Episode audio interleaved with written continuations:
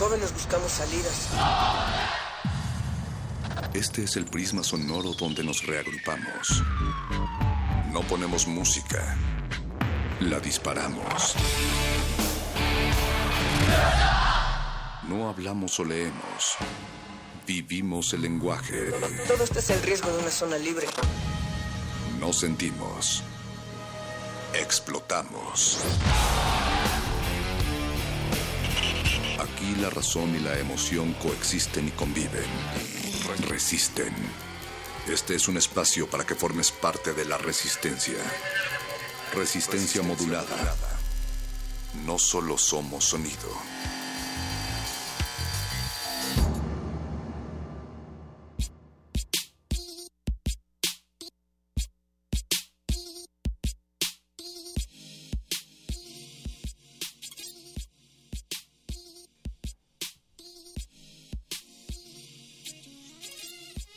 Al tener una radio, nunca se está... La radio afecta a la gente de una forma muy íntima, de tú a tú, así como ahorita nosotros que te estamos hablando al oído, porque ofrece todo un mundo de comunicación silenciosa entre el escritor, locutor y el oyente. Eso último lo decía Marshall McLuhan, pero lo reafirmamos acá en esta resistencia. No sabemos mucho de ondas de radio, pero sí sabemos que a veces se transmiten mejor después de que ha llovido con el aire húmedo. En cualquier caso, como decimos aquí en Radio UNAM, eh, has de temer al sonido, porque en el temerle está la sabiduría y siendo sabio no podrás errar en nada. Lo segundo, Natalia, pues has de poner los ojos en la resistencia, procurando conocerte a ti misma, que es el más difícil conocimiento, por cierto, que puede imaginarse.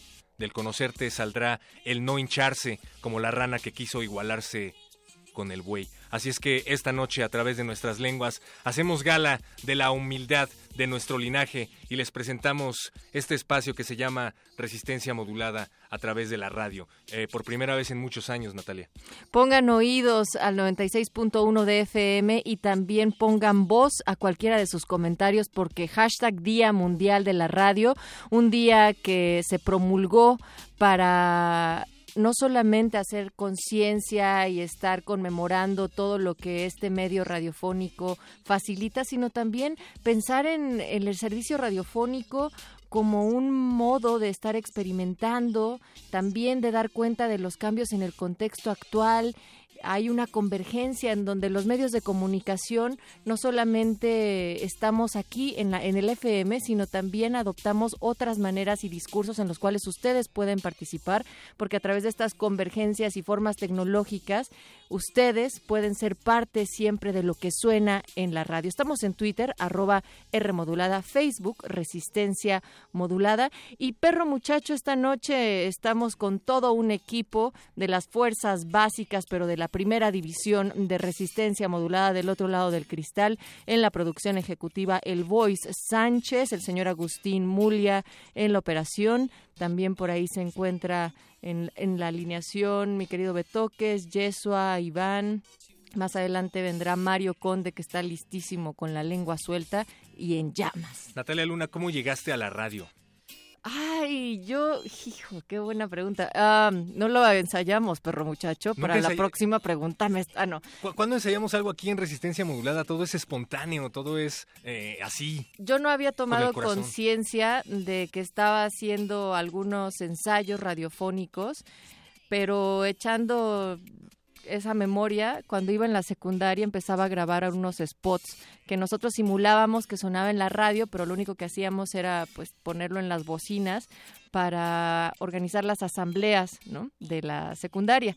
Y después en el CCH también teníamos lo que era CCH Radio, que tampoco transmitía, pero sacábamos unas bocinas, nos daban permiso los viernes para ponerlas en la explanada y entonces armábamos toda nuestra barra y hacíamos una selección de los contenidos, de los programas y así fue como yo me acerqué poco a poco a la radio. Cuando tenías una grabadora que grababa voz en esa época era como hoy en día tener el último, la última versión del iPhone. Y que reutilizabas el cassette, ¿no? Ya cuando no te servían esas entrevistas. Uy, yo regrabé uno con música clásica de mi mamá y creo que todavía me odia. ¿Tú? Yo, yo llegué en Metrobús y a recordarles que esta noche es de literatura Muerde lenguas esta noche en resistencia modulada con las ardientes lenguas de Mario Conde y Luis Flores del Mal. Esta noche de manera muy pertinente van a hablar acerca de el fuego en la literatura.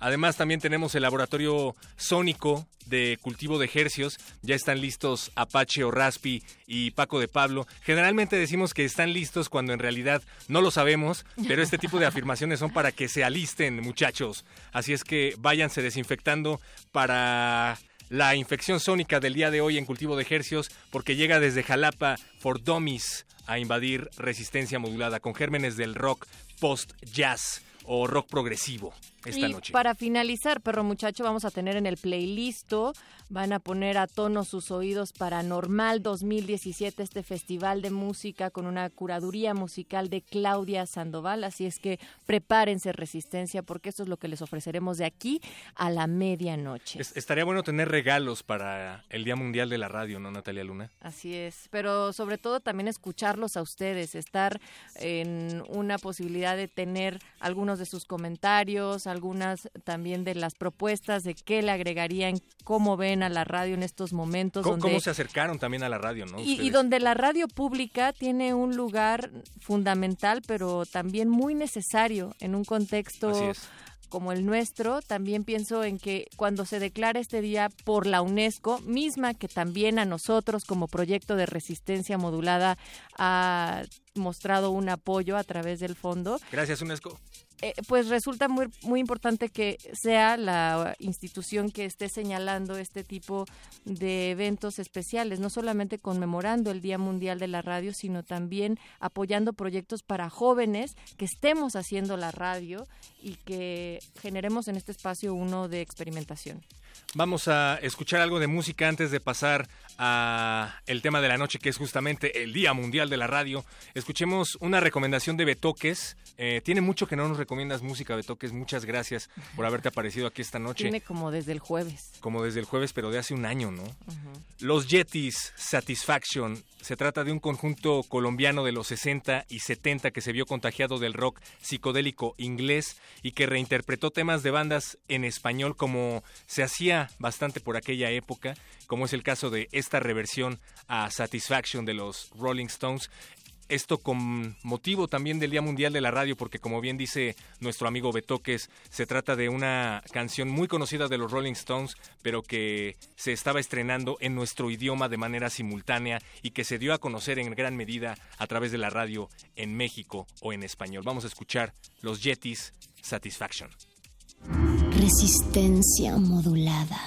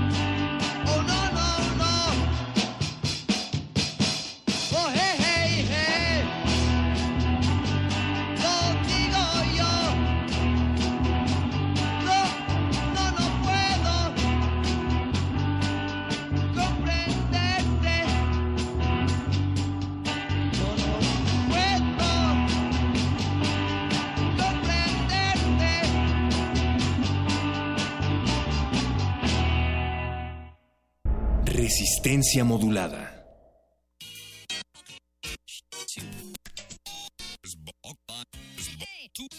Estamos celebrando el Día Mundial de la Radio en el radio, el radio hablando del radio, y si acaso doblar es la vara de la justicia, no sea con el peso del sonido, sino con el de la radio, como bien dijeran en un conocido texto. Estamos tan contentos que eh, los vamos a invitar a un evento. Este miércoles 15 de febrero se va a proyectar el documental Mirar, Morir, un documental imprescindible para entender una parte de la compleja realidad mexicana. Se trata de la desaparición, desaparición forzada de los 43 normalistas de Ayotzinapa, un documental dirigido por Coista Greco. Se va a proyectar en un teatro, Nuevo León 46 a las 8.30 de la noche. Un teatro enfrente del Parque España y va a haber también por ahí em, una cortesía un brindis y al final habrá una breve charla con algunos de los realizadores. Así es que tenemos un pase doble, Natalia Luna. Sí, recuerden que Resistencia Modulada junto con el colectivo Charalito los está invitando cada miércoles al teatro, pero que vayan a ver cine, porque en este ciclo, en la residencia que tienen ellos ahí en este espacio, en el foro de un teatro, se están proyectando películas, pero siempre con la posibilidad de estar interactuando y establecer diálogos con sus creadores, con quienes están participando. En este caso, lo has dicho, perro muchacho, será Mirar Morir de Greco. Y esto es a las 8.30 de la noche, este miércoles 15 de febrero, ahí en Nuevo León, número 46, en la colonia Condesa. Si ustedes quieren ir al teatro a ver cine, llámenos al 55 23 76 82, un pase doble, 55 23 76 82.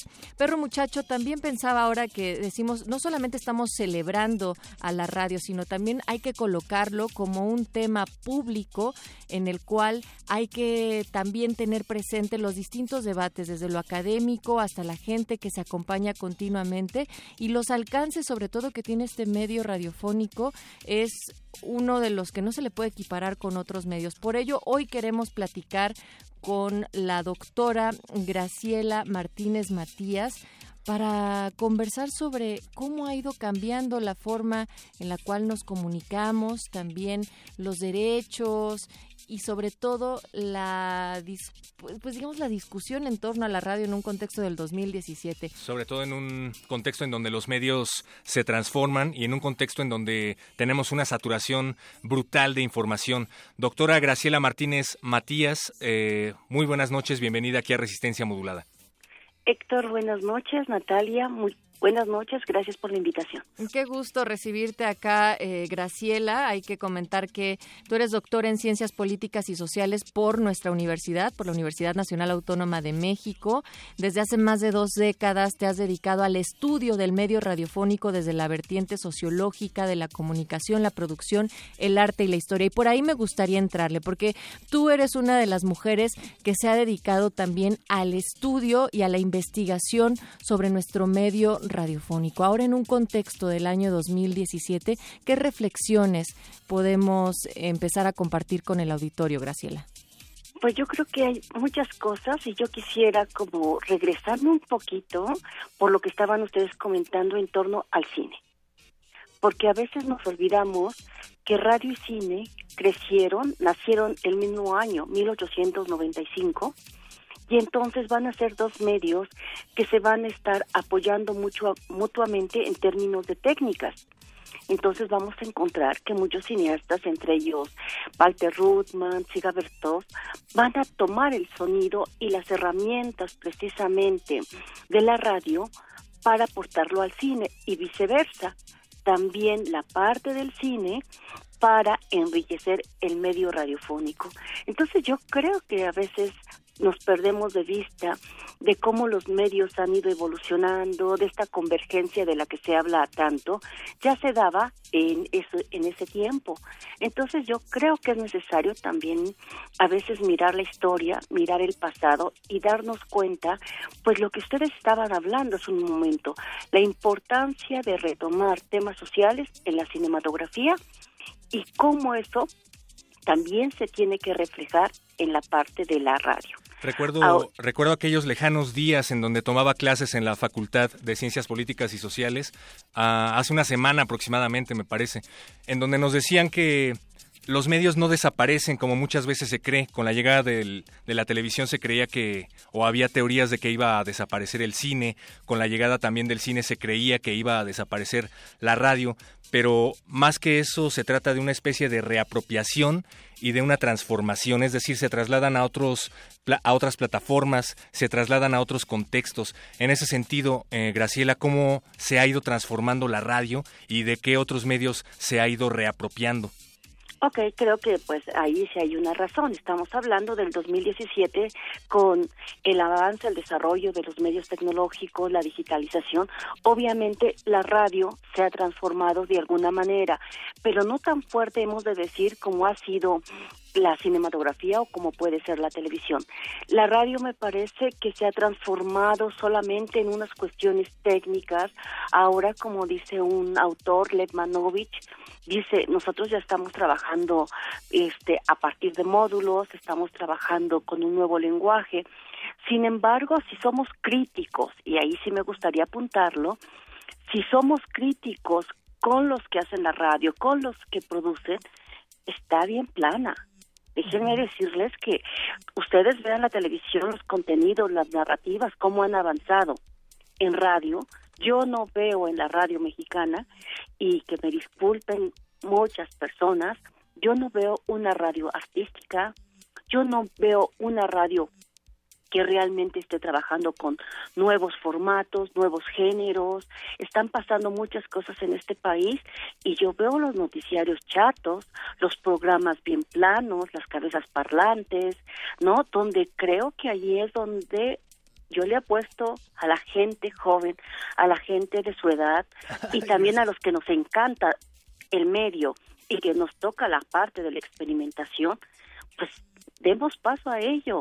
O sea, ¿por qué sigue? Y por favor, revisen las 62 estaciones que hay en el cuadrante de la Ciudad de México y por favor díganme quién, está trabajando la parte artística, la parte estética, que los contenidos sociales, políticos, culturales nos los estén dando de otra manera. Yo creo que ahí es una deuda. Así es, una deuda, pero también un reto donde podríamos ubicar con estas palabras que estás diciendo. Y justo en el papel de los jóvenes en la radio pública de nuestro país es donde quisiera yo hacer un énfasis para, para pedir tu opinión al respecto, porque también hemos tenido la oportunidad de platicar de esto en otros espacios y cuando muchos se preguntan sobre el futuro de la radio, bueno, la radio se está haciendo en un presente. Exacto.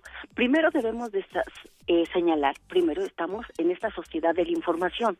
Ya nos habían dicho que el medio iba a desaparecer y tanta gente comenzaba a decir, es que es un medio obsoleto, un medio que está decayendo. Y entonces ahí es cuando yo digo, en esta sociedad de la información, donde todo mundo habla del uso del Internet, de las nuevas plataformas, etcétera, etcétera, yo me pregunto, ¿toda la gente en este país tiene acceso a esas plataformas? Claro. En África, toda la gente tiene acceso a esas plataformas en tantos poblados de América Latina, de Asia.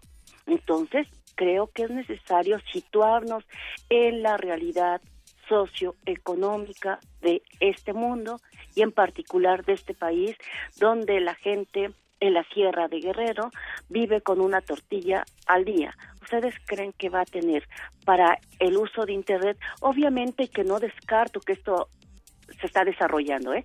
Así es. Pero la radio, la radio ahí está, por eso no va a morir la radio.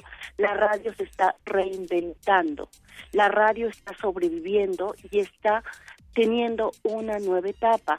Ahora, por, pregúntense por qué hay un boom de radios comunitarias en África.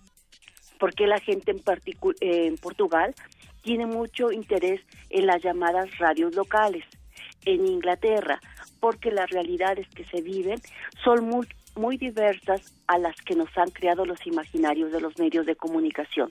Por eso la radio va a funcionar y funciona en las comunidades, obviamente en las grandes ciudades, donde también estamos viendo que hay una emigración de la gente que escuchaba la radio tradicional está llegando a dónde? Está llegando a la radio por internet, a las nuevas plataformas.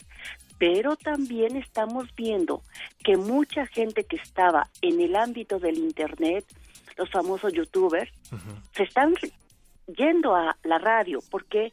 Porque dicen, eh, el sector al que yo llego a través de estas plataformas de internet no no son las mismas personas que a mí me interesa llegar a través de la radio tradicional. Aparte, esta ciudad está creciendo muchísimo. La mayor parte de la gente consume radio a través de en los automóviles. Entonces yo creo que sí hay que ubicar en qué territorio se encuentra nuestra radio y no descartar precisamente que va a desaparecer. Yo creo que está resurgiendo, que hay un nuevo precisamente replanteamiento de lo que significa el medio. Y eso nos corresponde a nosotros, reflexionar sobre la naturaleza del medio, sobre las narrativas, sobre qué queremos comunicar y qué tipo de lenguaje va a trabajar ahora el medio radiofónico. Y yo diría también hacia dónde debemos de transitar en nuevas formas de comunicar el medio radiofónico a audiencias críticas. Entonces creo que ya estamos hablando de nuevas temáticas sobre las que tenemos que ahondar. Pues en esta reflexión nosotros te invitaríamos en futuras ocasiones, mi querida Graciela, para que continuemos estas conversaciones. Por favor. Pero hoy queremos agradecerte por ser la persona quien en esta resistencia ha platicado sobre estos retos desde tu área de especialidad, además de tu trabajo como docente con jóvenes futuros creadores radiofónicos, seguramente acá en la resistencia. Muchísimas gracias, Graciela Martínez Matías, doctor en Ciencias Políticas y Sociales por la Universidad Nacional Autónoma de México, por platicar con nosotros y sobre todo por dejarnos estas semillas que tienen que seguir, sí, regándose y en algún momento florecer. Y, te invitamos, Graciela, a que platiques con nosotros en algún otro momento, por favor, porque pues se nos termina el tiempo, pero, pero no el tema. Exactamente, ya nada más terminaría. vamos a atrevernos, hay que transformar la radio. Eso. Exacto.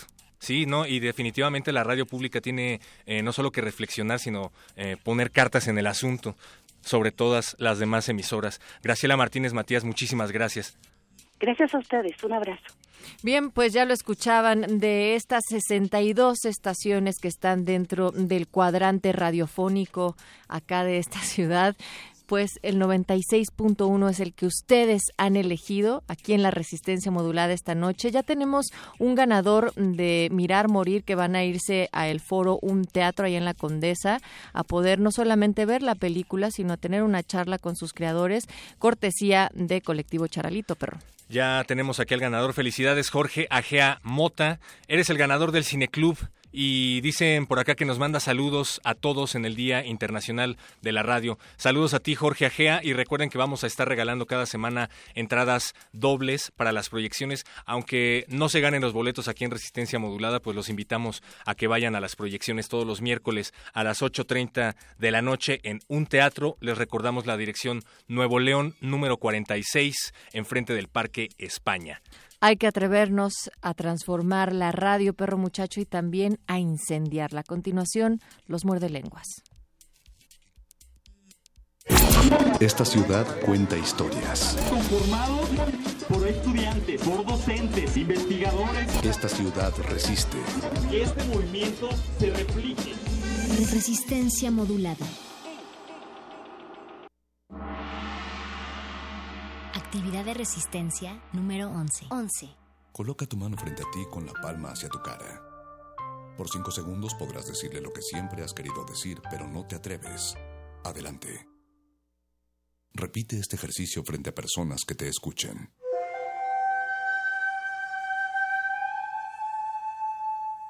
Resistencia modulada.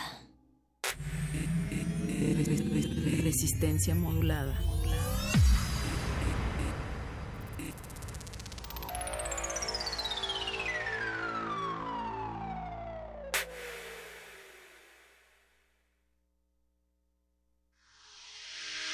Somos unos preguntones alegres e insatisfechos, que en la radio damos hechos y más interrogaciones.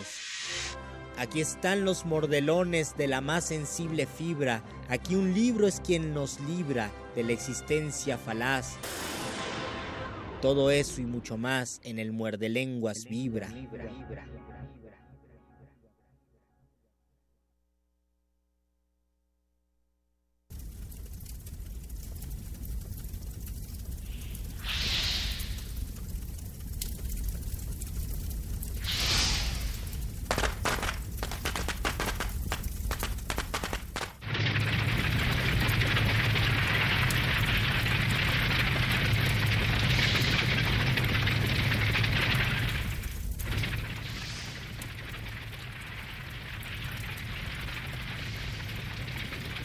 Bienvenidos a su programa favorito de... Ay, eh, espérate, tranquilo, échate, échate para atrás, Luis. Échate ¿Qué pasó? lado.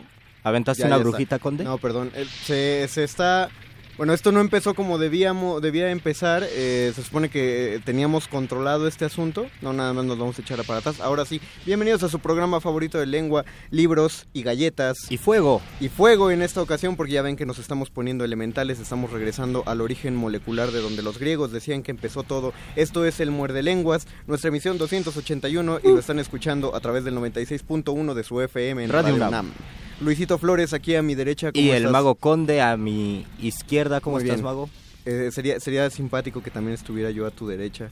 Podríamos decirlo, la gente no, no le importaría. Es nuestra- uno más de tus trucos, conde. Es uno más de los Oye, ¿el fuego que está en cabina es parte de un truco? Está, ojalá... ¿Está controlado, por lo menos? Bueno, eso, eso esperaba, creo que se está moviendo un poquito fuera de, de lo que lo esperábamos, pero todo bien, tranquilos, recuerden, nuestras emisiones están completamente controladas. Esperamos recibir sus comentarios, eh, porque ya saben que es lunes de qué, Luis. Es lunes de Entre Lengua, la sección favorita de los muerde escuchas. Es lunes de Entrelengua Teatral, su sección favorita, y antes de que nos empecemos a quemar por aquí, vamos a recibir todas sus dudas y comentarios para nuestro invitado de lujo a través del Facebook Resistencia Modulada. Y también en Twitter, arroba Rmodulada, manden sus fotos de los incendios forestales. Manden sus fotos de lo que se les haya quemado, ya De sea su la encendedor. comida, la casa, la vez que quemaron su manuscrito porque ¿Quién no, ha les quemado gustó. la casa? Bueno, ¿quién no ha quemado algo? ¿Quién no ha pues? quemado un manuscrito, sí? ¿Quién no se ha quemado en la radio? Traigan la limusina y que entren nuestros invitados del Entrelengua.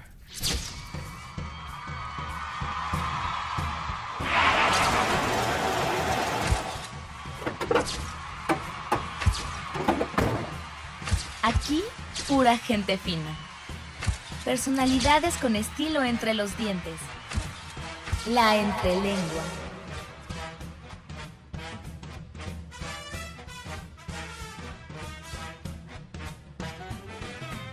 Luisito, ¿tienes tú idea de cuál es una de las armas de manufactura rusa más famosas del mundo? Sí, la cuerno de chivo.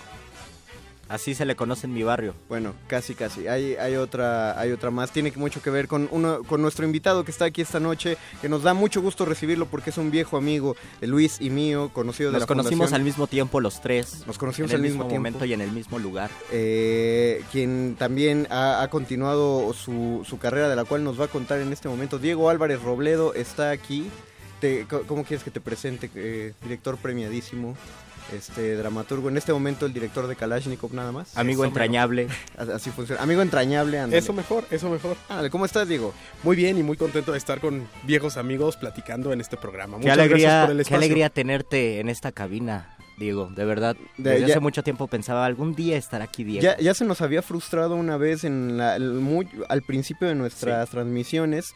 Eh, nosotros estábamos tratando el tema del bestiario. eh, por situaciones eh, de la política nacional tuvimos que ceder el espacio para otras cuestiones.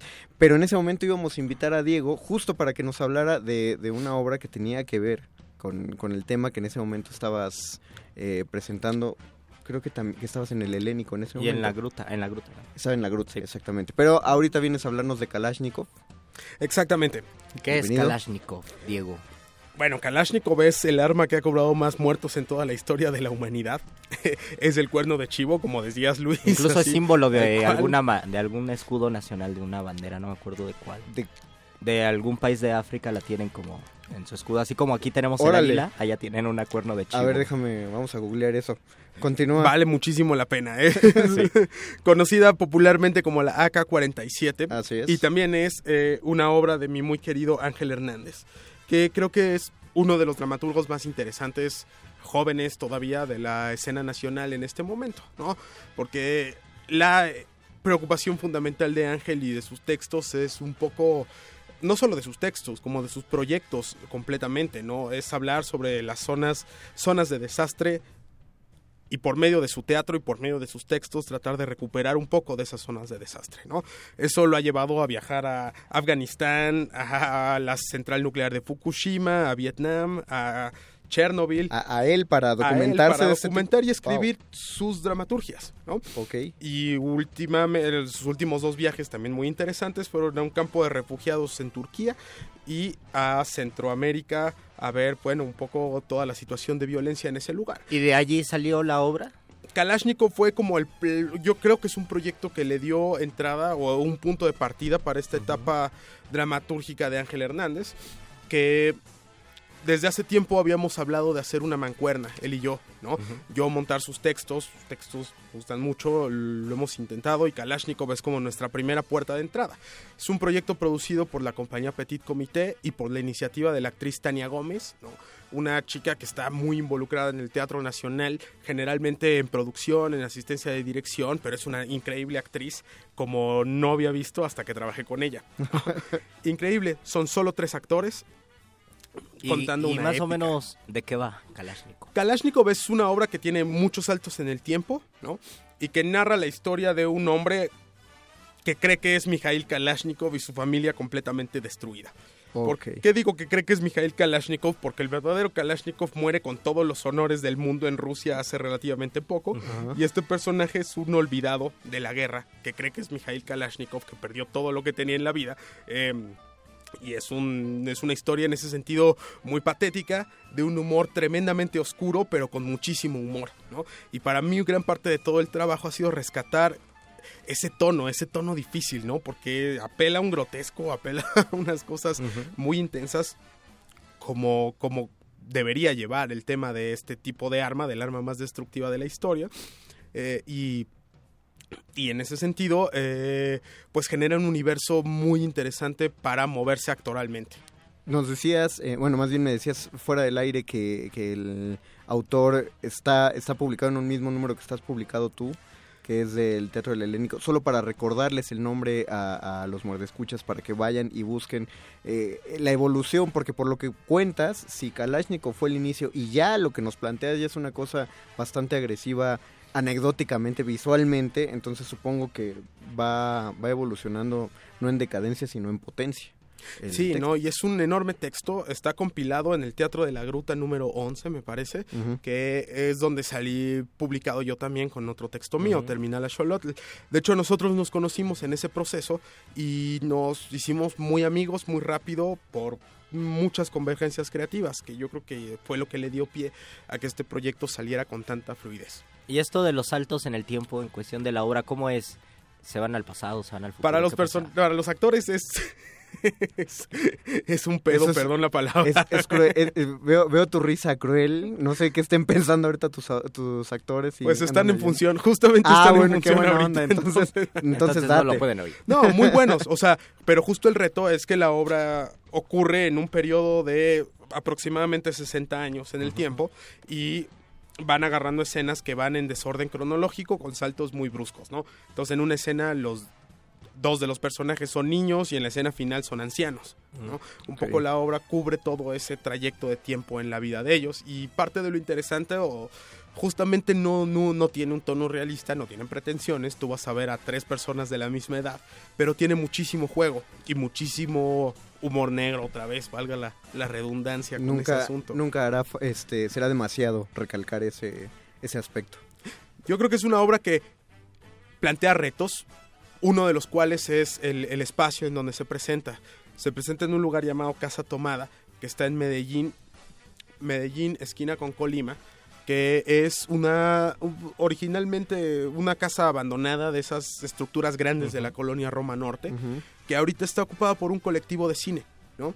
Y la compañía Petit Comité, trabajando con ellos, consiguió un cuarto en esa casa abandonada, que ya en sí es un espacio que alguna vez fue ostentoso, pero que en el presente está completamente destruido. Y eso es un poco el tono que tiene la obra en general. Y, no es la, tu primera experiencia con esta serie de, de espacios intervenidos, llamemos teatro en... Que, ¿cómo, ¿Cómo lo llaman en espacios no teatrales, no convencionales. No convencionales. Y justamente la persona que me introdujo en ese universo fue Ángel Hernández, ¿no? Ah, Con su festival Teatro para el Fin del Mundo, que es uno de los festivales más interesantes, yo creo, del presente. Donde tuviste tú una obra en un avión. En un avión. Yo presenté en un avión abandonado y en general hemos presentado en lugares muy interesantes con Ángel Hernández. Entonces, para mí era lógico y hacía todo sentido que el primer estreno de su obra Kalashnikov fuera en un espacio equivalente, pero en vez de Tampico, donde es ese festival, fuera aquí en la Ciudad de México. Y Ángel Hernández, el dramaturgo, y tú, Diego Álvarez, el director, convergen en tal vez en alguna postura social, es decir, piensan que la gente que vaya a ver Kalashnikov se llevará una misma impresión. Yo creo que sí. Eh, y, con intenciones y niveles distintos, ¿no? La obra tiene una crítica social súper marcada que está en un contexto pues no muy familiar, bastante alejado, Rusia, periodos de invierno súper largos. Pero el arma la conocemos. Pero el arma la conocemos, no solo la conocemos, en este país nos matamos con ella en el cotidiano, ¿no? Como en muchos lugares del mundo, ¿no? Eh, y a mí eso me parece bien interesante. Y lo que más me parece interesante es que creo que pocas personas han sabido montar un texto de Ángel Hernández porque pocas personas entienden su humor y entienden que lo que está haciendo es humor, ¿no? Y creo que parte del hallazgo que hay en Kalashnikov y que encontramos Ángel y yo es que tenemos un sentido del humor muy parecido. Él desde la dramaturgia, yo desde la dirección, y, y en eso congeniamos muy bien. Entonces hicimos una apuesta de un texto que nadie en su primera lectura hubiera asumido como una farsa, una comedia fársica, digamos, ¿no? Pero que en el, la puesta en escena en sí, todo mundo se sorprende riéndose de cosas súper atroces que dicen y viven los personajes. Entonces yo creo que es una apuesta muy interesante, porque además tiene una cercanía tremenda con los actores, los tienes al lado, junto, ¿no? Y todo el énfasis está un poco en ellos, en sus reacciones. Es una una obra cuya máxima apuesta es la dirección de actores y creo que todos los actores salen al quite con mucho éxito. A pesar de esta cercanía, ¿tú, ¿tú dirías que se mantiene una especie de cuarta pared o es totalmente transgresor hacia el espacio del espectador para que se involucre? No, no, no, es, es, una obra de cuarta pared y eso es lo más ah, interesante. es una cuarta pared. El único momento en donde se rompe la cuarta pared es donde los actores enuncian las acotaciones de cada escena de Ángel. Wow. Como no va a cambiar el escenario, los actores te platican, estamos, esta escena es en 1967 a las 11 de la noche y empieza con este planteamiento y de ahí todo es teatro de cuarta pared en donde tú ves a los actores juntos. De hecho, este año todas las cosas que he estrenado muy en general han terminado siendo teatro de cuarta pared, que yo justo no había hecho mucho en la vida y... estoy muy contento haciéndolo, pues, ¿no? Eh, eh, eh, involucrabas mucho más o no ponías paredes. ¿no? Exactamente. Pero este, este, este tipo de acotaciones casi brechtianas creo que no le, no le van a restar en nada, ¿no? Al, ritmo de la obra, no, ninguna al contrario, generan un imaginario bien interesante porque las muchas acotaciones de Ángel son irrealizables, pero muy poéticas. y remarcas el pacto de ficción con la gente, o sea, tú sabes que a pesar de que te involucres con esta historia, eh, nada te saca a recordar que estás viendo una obra de teatro. Exactamente. Y aún así te involucras, supongo que por el espacio. Que Yo recuerdo que en terminada show lo manejabas porque también fuiste el director. Eh, una temática, un escenario estridente. A mí se me hacía que era un viernes en la noche muy, muy pesado, muy cargado. ¿Es algo parecido a lo que haces en esta? Tiene momentos estridentes porque tiene situaciones emocionales muy fuertes y personajes muy agresivos, pero también tiene un uso del silencio, mm, de largos silencios que yo nunca había explorado en la vida. Y o sea, yo creo que uno va madurando un poco y aprendiendo a trabajar en formas distintas, ¿no? Yo creo que las cosas que he estrenado este año tienen como un poco eso en común, ¿no? Una sin, perder esa, esa, ese, ese atasque que a mí siempre me ha gustado en mis cosas, ¿no? Pero yo creo que sí tiene un uso más sutil de ciertas de ciertas cuestiones, ¿no?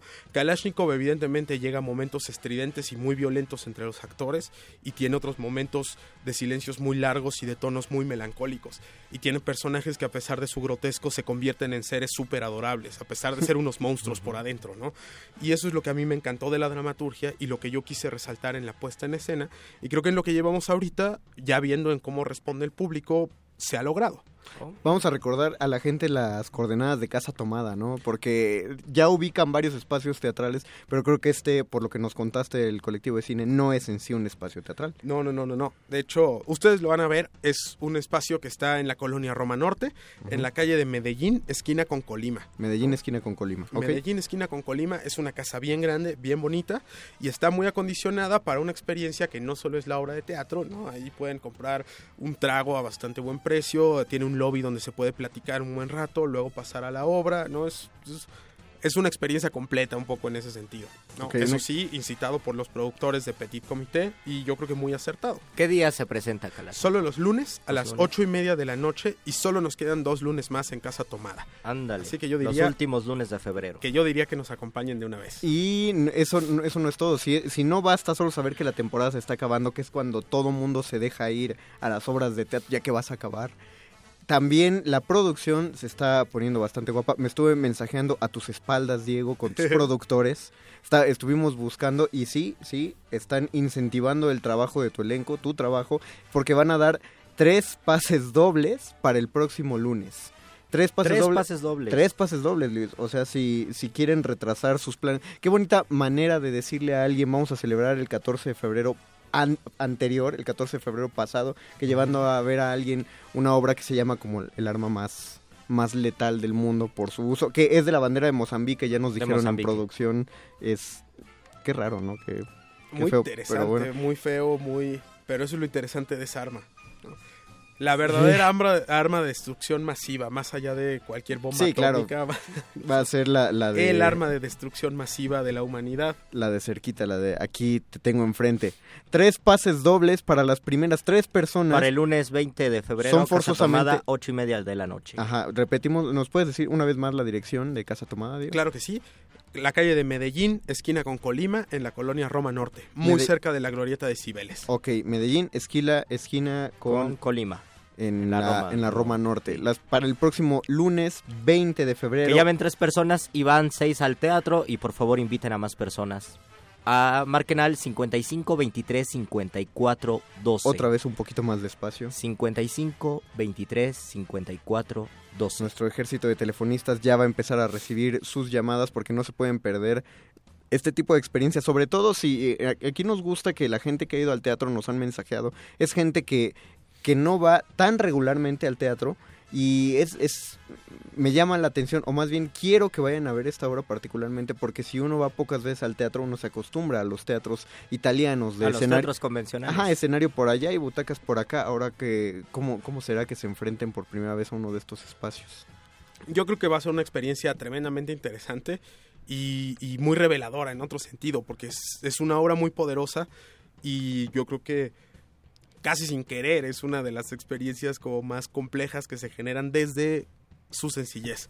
Si quieren ya saber un poco más de a qué me refiero, acompáñenos a ver la obra. Ya, y no, y no nos spoileó nada, o sea, nos dijo un montón de cosas, Diego, y seguramente no nos contó lo más, Así es. No, lo para más nada, entrañable. Eso se tiene que guardar para que vayan. Dos lunes más, recuerden, esperamos, que- eh, bueno, esto fue un restreno, supongo que el proyecto va a continuar, pero no demos, al- no Va a continuar, pero por ejemplo, como es un proyecto itinerante que Claro. va a espacios abandonados no teatrales, ni siquiera sabemos dónde va a continuar. y acuérdense, no digan voy al rato, voy al rato, porque después ya no van Y a... cuando hablan dicen que no saben. Dicen que no saben y ya no van a saber dónde está. Va a haber más proyectos. Sería bueno que un- otro lunes nos volvieras a acompañar, Diego. Fuera del aire también nos contaste que tienes otros proyectos en puerta. Pues cuando se acerquen esos estrenos, aquí tienes la cabina para... A mí me encantaría regresar para ver a mis amigos, Por para platicarles Diego. un poco más de, de estos proyectos que tenemos muy en puerta. Excelente. Diego Álvarez Robledo nos habló de la obra Kalashnikov aquí en la entrelengua de Muerde Lenguas. Algo con lo que quieras dejar a los Muerde Lenguas para...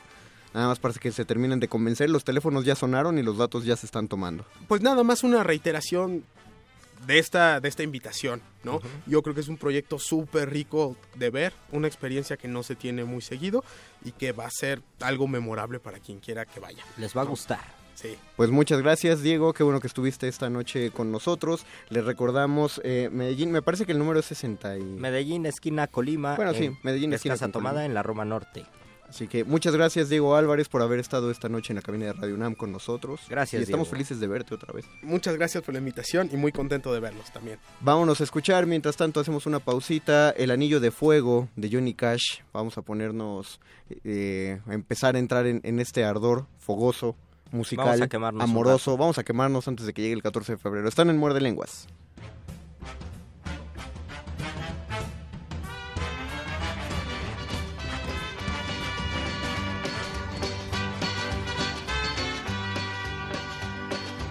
Love is a burning thing,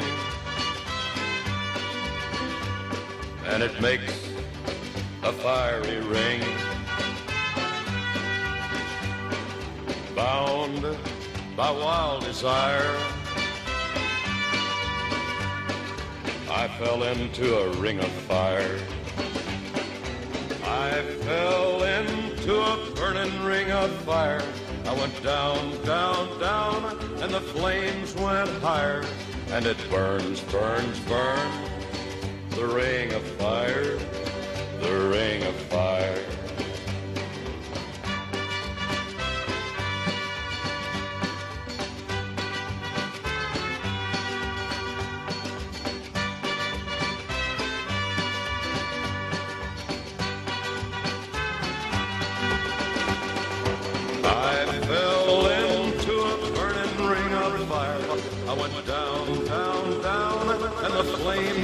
Higher. And it burns, burns, burns. The ring of fire, the ring of fire. The taste of love is sweet. When hearts like ours meet. I fell for you like a child. Oh, but the fire went wild. I fell into a burning ring of fire. I went down, down, down, and the flames went higher. And it burns, burns, burns. The ring of fire, the ring of fire. I fell into a burning ring of fire. I went down, down, down, and the flames went higher. And it burns, burns, burns. The ring of fire, the ring of fire. And it burns, burns, burns. The ring of fire, the ring of fire, the ring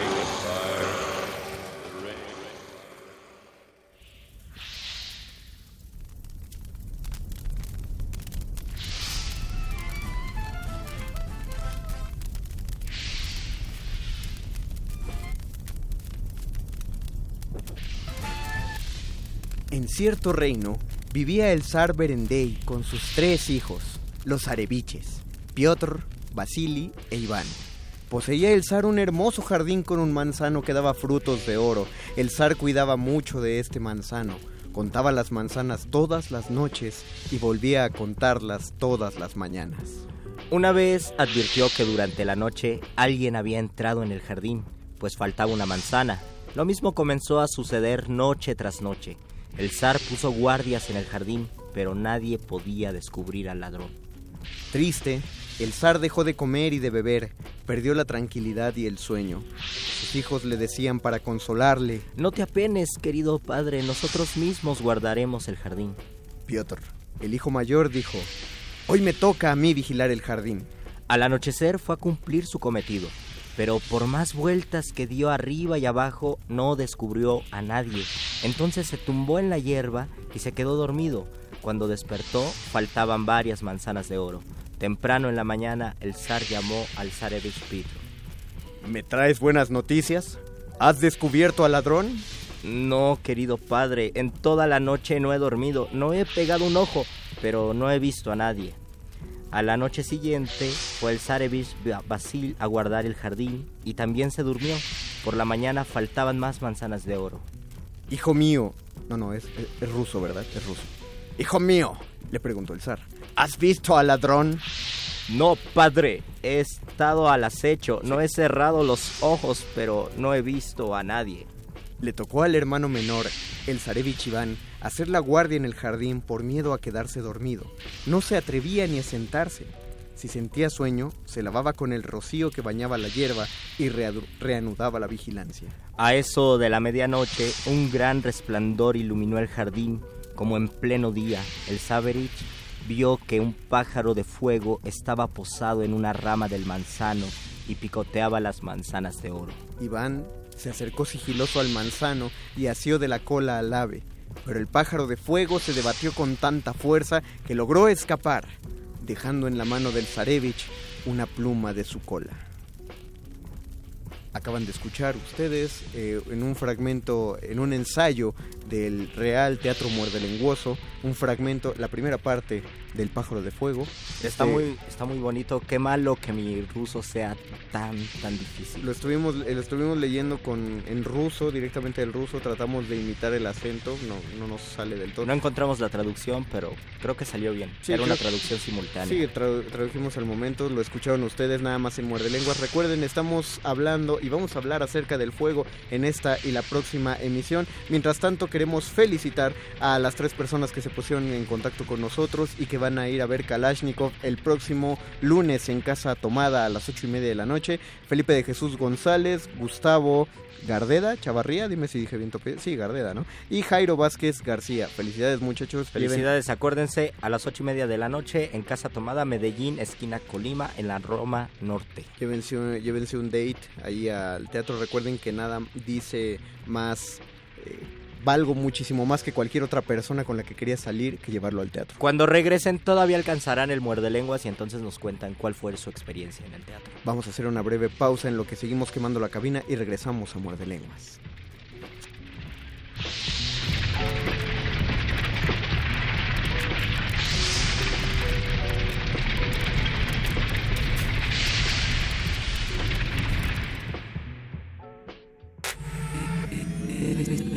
Resistencia modulada.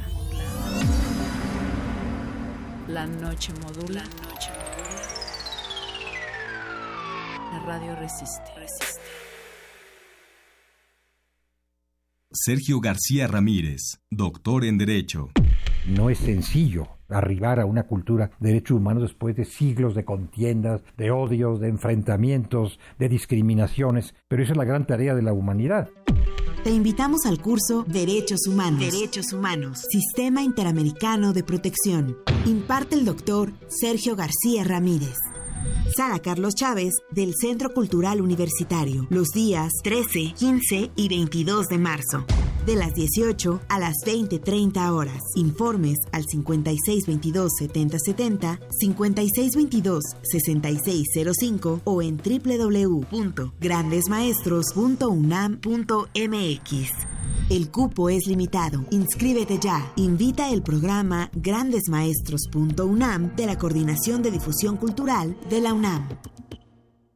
La Secretaría de Cultura presenta Stanley Kubrick, la exposición. Más de 900 piezas entre fotografías, objetos personales, guiones y vestuarios originales que revelan aspectos del proceso creativo del cineasta, así como sus aportaciones al séptimo arte. Además, una retrospectiva integrada por todas las películas de este icónico director de cine, a partir del primero de diciembre en la Galería de la Cineteca Nacional, Avenida México, Coyoacán 389, Colonia Joco, Ciudad de México.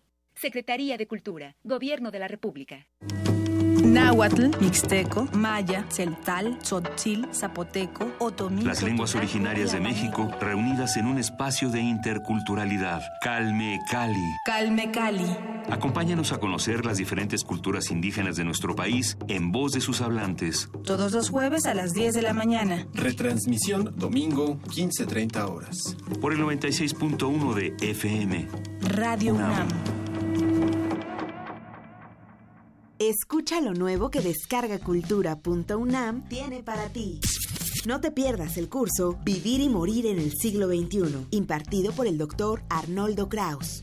El arte de saber si se apoya o no a un enfermo a aplicar la eutanasia es después de haberlo individualizado. Y sí es un dilema ético profundo porque no hay vuelta, no hay regreso después de la muerte.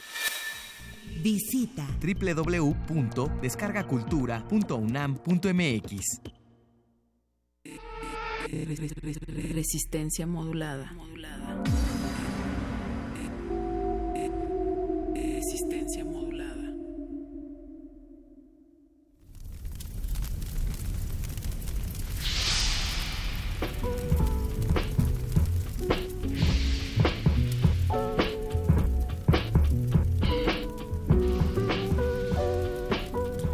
El momento en el que nos planteamos hacer un programa acerca del fuego y la literatura, de inmediato surge una duda que se responde muy fácil, pero no deja de ser interesante, de por qué el fuego es el elemento que más se relaciona a las pasiones humanas, principalmente a la pasión amorosa.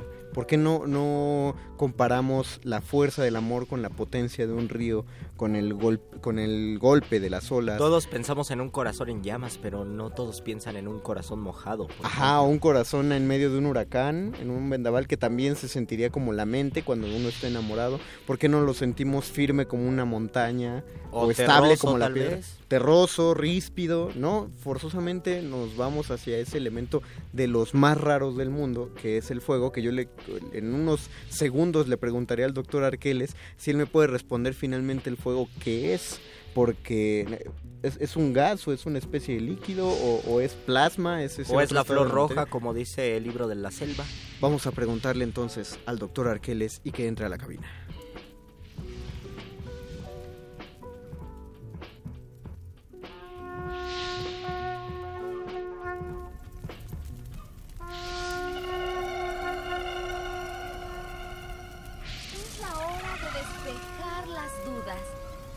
De destruir la ignorancia.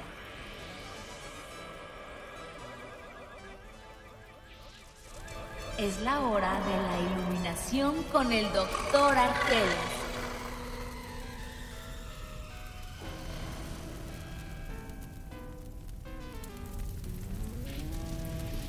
Yo no recordaba que en el libro de la selva le llamaran la flor roja al fuego, Luis. Ah, es que lo recordé de la película, lo siento. ¿La nueva? La nueva. Ah, bueno, es que me quedé con ganas de ver esa. Bienvenido a nuestra cabina, al siempre, al todo sapiente, doctorado en todas las ciencias conocidas y por aigar en el futuro, mi querido doctor Arqueles. Qué bueno que usted bajó lleno de flamas. Ay, Dios. Aquí, aquí estamos Viene- cubiertos en llamas para todos ustedes. Viene fogoso. Doc. Un poquito, Mario Conde, un poquito. Doc, el, el fuego es, es un material porque siempre llama la atención y creo que siempre ha resultado eh, de lo más intrigante para el ser humano reunirse alrededor del fuego para contemplarlo porque nunca, no, no sacas una figura en, en, en alto. O Porque sea, tiene la capacidad de dejarte callado mucho tiempo. Exactamente, sobre todo. No, no, no es eh, si es un gas o, o es plasma o lo que estamos viendo es una reacción química una y otra y otra vez. todo En términos químicos y físicos, precisamente es estas dos cosas que acabas de mencionar, mi querido Mario Conde. Es plasma y es un proceso químico que se repite de manera infinita. Ese proceso químico es lo que nosotros conocemos como combustión. Ok. Eh, La combustión ocurre siempre sobre algún tipo de materia. Es- no puede es- existir el fuego por sí solo, digamos. necesita de ciertos elementos. Es como esta idea que tenemos tan común de pensar que el, el fuego es lo que compone al sol. Se- según yo, no, y, y no, Y lo, no es. lo es. Se- según yo, para que el fuego, fuego, fuego exista, se necesitan reunir tres elementos. Eh, combustible, En efecto, aire, bueno, Ajá. oxígeno, perdón, no aire, oxígeno, Oxígeno. y calor. en efecto. Si se le quita el calor al fuego, si se le quita el oxígeno o se le quita la fuente de combustible, el fuego se extingue. En efecto, Mario Conde, muy, muy, muy claramente explicado. Ah, gracias. Felicidades. Ah, gracias, me, me esforcé. No, es que lo vi en el mundo de Big Man. Ah, eh, saludos a Bigman, por cierto. Ah, de un gran estudiante suyo, Bigman. Definitivamente uno de mis mejores Y alumnos. tendremos que preguntarnos por qué de repente es amarillo, por qué es rojo y por qué tiene una flama azul. Es, es simpaticísimo cuando el fuego, el combustible es el gas natural, se forma una flama azul y debería ser la flama a la que más nos, es- nos acostumbramos porque desde niños es la primer flama que vemos, si la vemos en la estufa, los que nos metíamos a la cocina cuando no debíamos, vemos la flama azul, sin embargo, seguimos concibiendo que todas las flamas son, son más bien Son rojas. rojas, es cierto, O pero naranjas, pues. Ya que sacaste a colación este tema de los colores de las llamas, mi querido Luis, quiero explicar un ejercicio y posteriormente explicar las razones de este ejercicio. Por favor. Queridos radioescuchas, cuando tengan un tiempo libre, más o menos a esta hora de la noche, enciendan una vela, apaguen toda la luz del cuarto en el que están y concéntrense en la luz de esa vela. Cuando estén viendo la vela, comiencen a concentrarse en un color en particular. En el rojo, en el azul, en el verde, en el amarillo. En el morado. O en el morado. Sí. Concéntrense en ese color y les aseguro, queridos radioescuchas, que comenzarán a ver estas tonalidades en la llama. No le creo, ahora, sí que no le creo nada, doc. Y eso Lo- que eres magazo, Sí, mi querido Mario. lo voy a ir a hacer hoy esta misma noche. Hoy voy a aprovechar, me voy a poner romántico, así, viendo que es Pero el paso con- al te 14. concentras, Mario. Sí, no, lo- no, lo no, no, claro. Es que sea un ejercicio de conciencia No, claro que sí, no, no, no puede ser un, un ejercicio escéptico si no hace uno todos los pasos completamente convencido. Exactamente. Justo para, para revisar si funciona o no. Pero no deja de ser interesante, doc. Eh, entonces, ya que ustedes hayan hecho el ejercicio, precisamente notarán, queridas orejas atentas, que de la llama comienzan a salir estas tonalidades. Incluso lo podrían hacer de manera muy breve, viendo hacia la luz de un foco y notando que ese foco genera una serie de halos de luz que generan estos colores también. El fundamento o la explicación filosófica de esta aura que aparece tanto sobre la llama como sobre una luz de calidad eléctrica es señalar la capacidad que tiene el ser humano para ver las cosas según un cierto tipo de perspectiva. Por eso es tan importante en el ejercicio que ustedes se concentren mucho solo en un color, que digan en su mente verde, verde, verde, verde, verde, verde, verde, verde, para que de manera directa, de manera, digamos, intencionada, ustedes provoquen que aparezca ese color sobre la llama o sobre el halo de luz del el foco.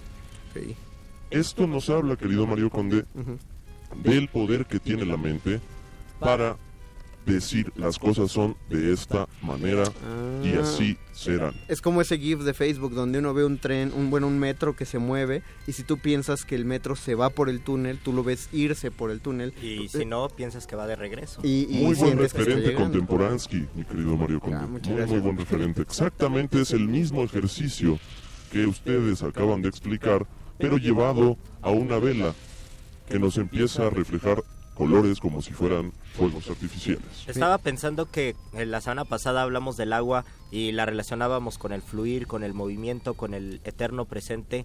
Yo al fuego lo relaciono con lo instantáneo, con lo imprevisto y con lo devastador. Creo que es lo que más se acerca. O sea, eh, a, a mí me llama mucho la atención en cuanto uno relaciona el fuego, que eh, es- estoy seguro, eh, es mucho especular, yo lo sé, pero estoy seguro que tiene que ver el fuego con el nacimiento de la interacción humana y sobre todo con el nacimiento de las de las artes habladas, de los relatos de la narrativa, de la poesía incluso. Imagina tú la fascinación de los primeros seres humanos cuando lograron dominar este fuego que nos dicen igual las especulaciones que seguramente llegó de algún rayo, de algún relámpago que cayó sobre algún árbol y, y lo pudieron meter ahí a, a una cueva, algún refugio. Los hombres se reunían alrededor de, de esta flama y pues compartían las, las primeras historias en su rudimentario modo de... O de incluso más atrás, tal vez alrededor del fuego nació el lenguaje. Eso, eso, exactamente, eso es muy probable. o Y sea, además es la versión tradicional del tan conocido mito de Prometeo.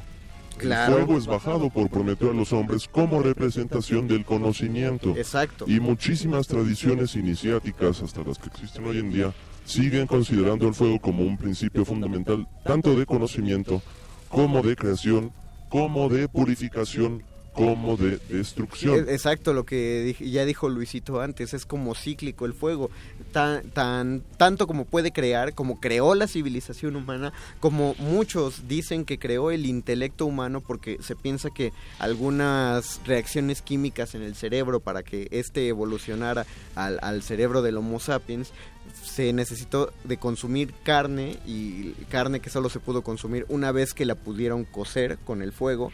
O sea, eh, como puede ser la génesis de todo eso, pues también se vuelve la destrucción de civilizaciones O incluso en cuestiones intelectuales, ¿cuántos buenos libros no se habrán escrito a la luz de una vela? Y si uno piensa en el pasado maravilloso y el presente nefasto, quizás la explicación sea que ahora escribimos con lámpara y antes escribía con velas. Deja tú, ándale, ese sería un bonito ejercicio, hay que escribir con velas a ver si sale algo mejor. Y deja tú solo eso, Luis. ¿Cuántos otros libros geniales no se habrán ido también consumidos por el Sí. fuego? Si Kafka no hubiera tenido un amigo un tanto traidor, nunca habríamos conocido sus Si textos. su amigo fuera piromaníaco. Si su amigo no hubiera sido piromaníaco, o más, más bien si lo fuera, ¿cierto? Porque Kafka le pidió que lo quemara cuando se murió, pero el otro dijo, no, vamos a sacarle provecho a esto, o, o vamos a darlo a conocer, no se habría conocido. Es correcto, mi querido Mario Conde. Pues nosotros estamos ya, con eso concluimos nuestro eh, programa, nuestro muerde lenguas del día de hoy. Agradecemos a todos sus comentarios. Alicia Clayton, qué bueno que te vuelves Saludos, a, comunicar, a comunicar con nosotros. Saludos de parte de toda la resistencia. Eh, nosotros pues nos despedimos. ¿Dejamos alguna recomendación o mejor la dejamos para la... Dejémosla para el miércoles. mi Perfecto. Mario. Recuerden que el miércoles iniciamos a las diez y media de la noche, justo después del modernísimo. No se despegue de la programación resistente. Ahorita se van a quedar con los amigos de Cultivo de Ejercios. Mientras tanto, se despiden de estos micrófonos agradeciendo a Andrés Ramírez en la operación técnica, a Betoques en la producción, a Eduardo Luis también y al Voice que ya se fue. Se despide el Mago Conde. Luis Flores del Mal. Y el doctor Arqueles. Quédense a escuchar a For Dummies en Cultivo de Ejercicios.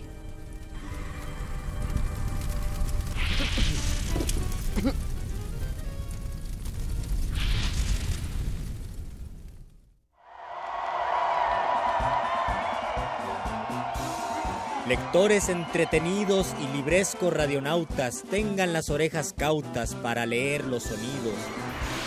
Aquí están los contenidos del mago que nos hechiza y el panadero utiliza con destreza pertinaz. Todo eso y mucho más el muerde lenguas revisa.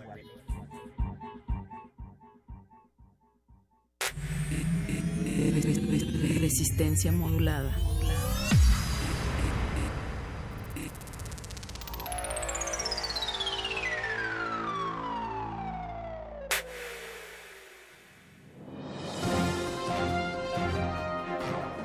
Esto es un corte informativo para la resistencia.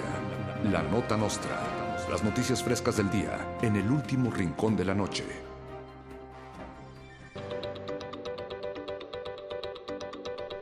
¿Estás cansado de no participar en marchas por miedo a que te echen a los granaderos?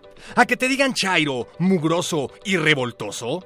Pues la marcha Vibra México es para ti, la única marcha VIP que no denuncia las atrocidades y la corrupción del gobierno, no denuncia las desapariciones forzadas, no denuncia fraudes electorales, ni exige acabar con los gasolinazos, simplemente exige que vibre México. La marcha realizó su primer evento el pasado domingo y fue patrocinada por personalidades como Miranda de Gualas y Luis Videgaray, y se espera que el próximo año se sume al Frente Nacional por la Familia. Luego de que se promulgara la primera constitución de la Ciudad de México, la Arquidiócesis de la Iglesia Católica en México también anunció la promulgación de la nueva Biblia de la CDMX. El sagrado documento que será impreso en rosa contendrá un nuevo evangelio en el que se explicará por qué el aborto es peor que el narcotráfico y será escrito por el cardenal Norberto Rivera. La Biblia de la CDMX también incluirá el pasito perrón en la lista de pecados capitales. Los primeros ejemplares traen un niño Dios de regalo. No incluye baterías. Luego de que un cadete se desmayara en un evento realizado en el castillo de Chapultepec, Peña Nieto declaró que caer de frente y sin meter las manos es muestra de gallardía y coraje. Por ello, el mandatario anunció la creación del Premio Peña Nieto a los logros destacados en el campo de la excelencia, el cual se otorgará a todos los que se dejen caer sin meter las manos. La premiación se hará durante una competencia en el Zócalo en la que participarán Luis Videgaray y el mismo Peña Nieto. El mismo primo de Peña y candidato en el Estado de México, Alfredo del Mazo, aún no confirma su participación, pero dice que esa competencia ya es suya. La Exposición Internacional de Arte de Venecia 2017 contará con la participación del artista mexicano Gabriel Orozco y su obra titulada Oroxo, la cual consiste en ser un oxo dentro de una galería de arte. Para esta, para esta ocasión especial, Orozco invitará a Lady Oxo a realizar un performance, el cual consistirá en tomarse selfies mientras atiende una caja que siempre permanecerá cerrada y en la cual habrá una fila que nunca avanzará, pues estará dedicada a la contemplación y apreciación de la nuca del otro. ¿Qué clase de Siqueiros es este? Yo pensé que era un inculto, que del arte no entendía, que las obras de hoy en día eran un penoso insulto pero todo estaba oculto y ahora un hipster me creo porque todo cuanto veo es un arte heterodoxo e incluso veo que el Oxo se ha convertido en museo.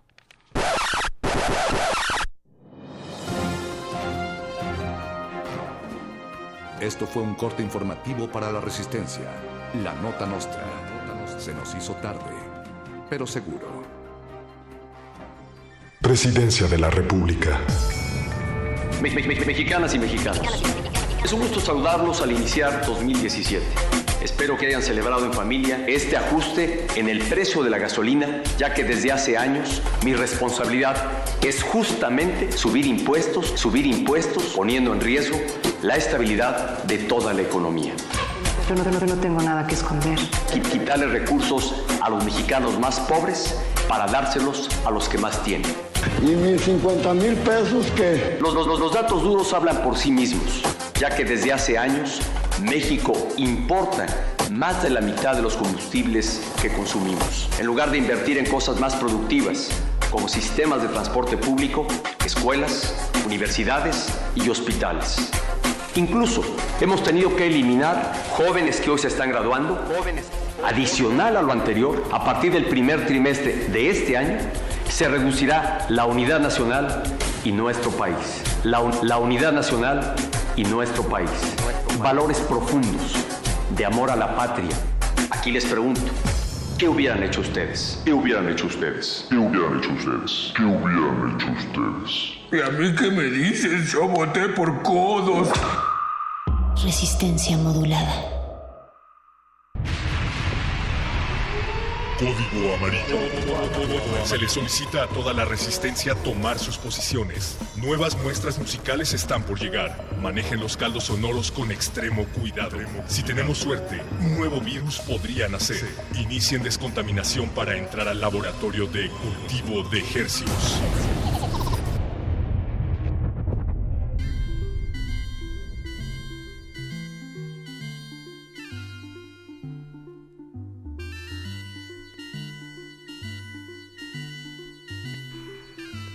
Muy buenas noches, bienvenidos a Cultivo de Ejercios para principiantes.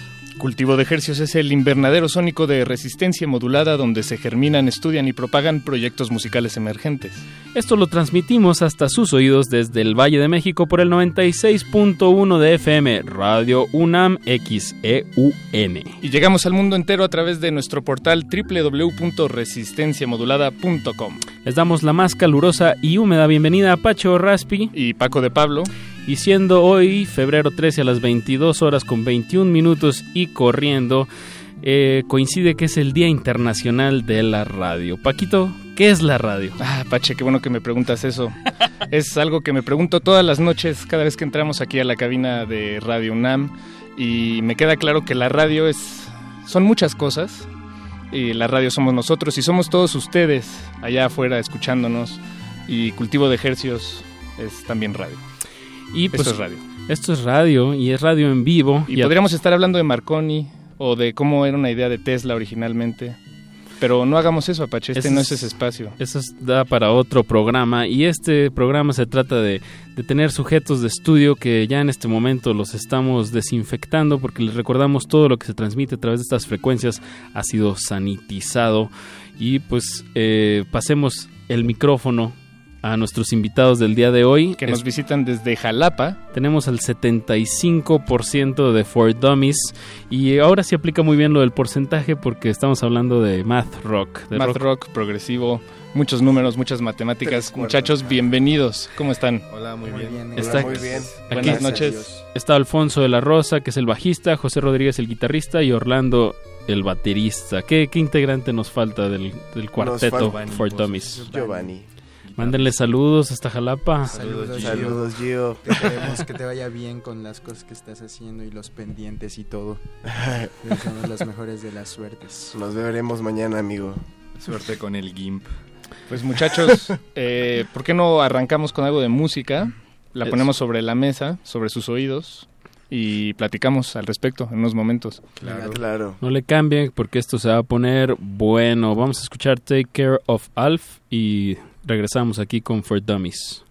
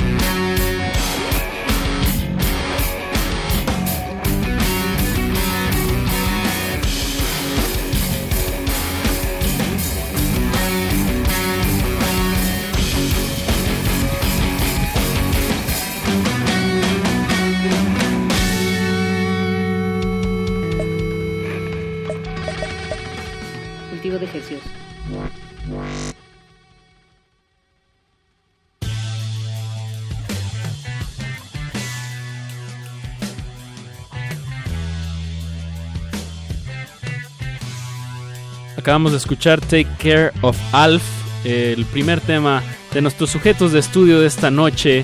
For Dummies, Desde- para principiantes. Desde- O si lo traducimos literalmente, para tontitos. Tontitos. Es Exacto. Pero está, está irónico el nombre porque, digo, viniendo de, del- de un rock progresivo y un tanto intrincado, está irónico, ¿no? El nombre, que sea para tontitos, pero en realidad es una música muy compleja. ¿O ustedes qué nos tienen que decir al respecto? ¿Consideran su música compleja? Muy pensada y eh, muy laboriosa. Pues yo considero que es para tontitos porque lo único que hacemos es hacer música y hacer popó. Entonces somos unas personas que solo dedicamos nuestra vida a hacer popó y a hacer música. Bien, bien. Son seres vivos. Somos seres vivos. y, con sentimientos. Y con Claro. sentimientos. Y con la necesidad de... De amar. De- sí, bueno, y de expresarse. Sí, de expresarse. bien, bien. Y seguir pululando. ¿Y cómo... cómo, eh, ah, no, todo bien, nada más, eh, por favor, hablen al, al micrófono. Ahí están. ahí están. Hola, Sí, hola, sí, como que se oían, escucharlos. se oían muy bajitos todos. Pero ya, estamos aquí. Eh, ustedes vienen desde Jalapa, aquí a la. Ciudad de México. Eh, digo, platíquenos un poco de, de por qué es tan fuerte la escena en Jalapa o, o- o no es fuerte. O, o porque, bueno, yo he escuchado dicen. de buenos, muy Eso- buenos músicos de allá. Eh, ¿A qué se debe todo este, este esta movida? Pues es algo muy curioso y nos sentimos muy felices de provenir de un lugar en el cual podemos estar rodeados siempre de, no solamente de música, sino de artes visuales, danza, teatro. en general, en general hay muchas artes. La, también la literatura tiene mucho movimiento en Jalapa. Entonces, yo creo que como toda esta mezcolanza de artistas y personas que se dedican a producir cosas hace que, que puedan surgir todo el tiempo nuevas propuestas y que cada fin de semana puedas ir a escuchar música o a ver una exposición o, o una obra de teatro, cosas por el estilo. Bien, es, sin duda suena una ciudad eh, que, por cierto, yo no, sí, no conozco Jalapa, pero, pero Es se una me ciudad antoja. sí. cultural. Bien, bien. Y ahí, pues bueno, de ahí surge el estridentismo, ¿no? Un movimiento muy importante. Arqueles, ahorita nuestro El compañero, el doctor Arqueles, su nombre está viene de un poeta de- del estridentismo.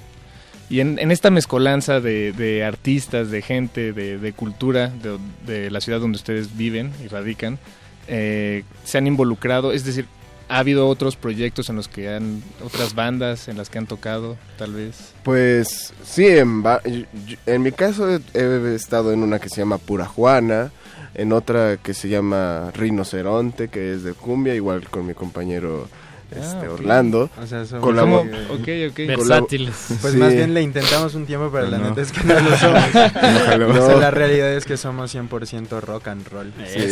Con José- Cero, cero, chunchaca y cumbia. Con mi amigo José tuvimos otro proyecto que se llamaba La Barba de Lucía, que también pues no, no salió.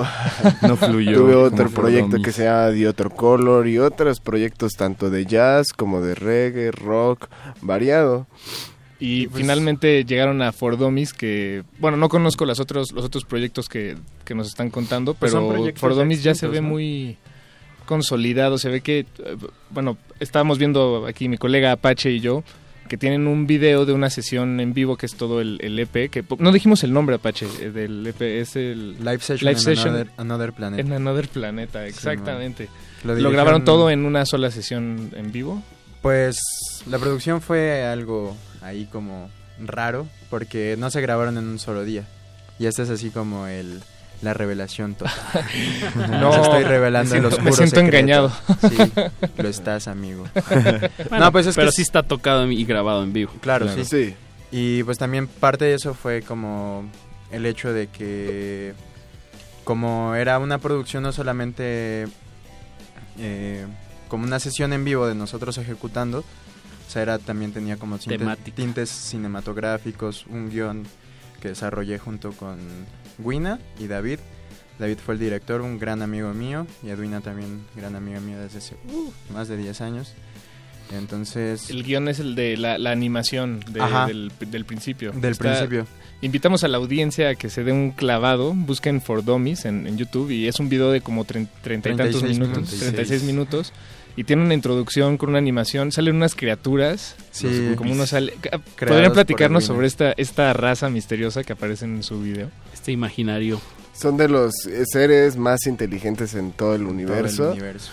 Hasta pues, su comunicación es telepática y se pueden Su aparear. reproducción Su es reproducción es telepática. Aunque Tienen- qué hueva, ¿no? Que sea así. güey. O sea, ¿Dónde queda el, el-?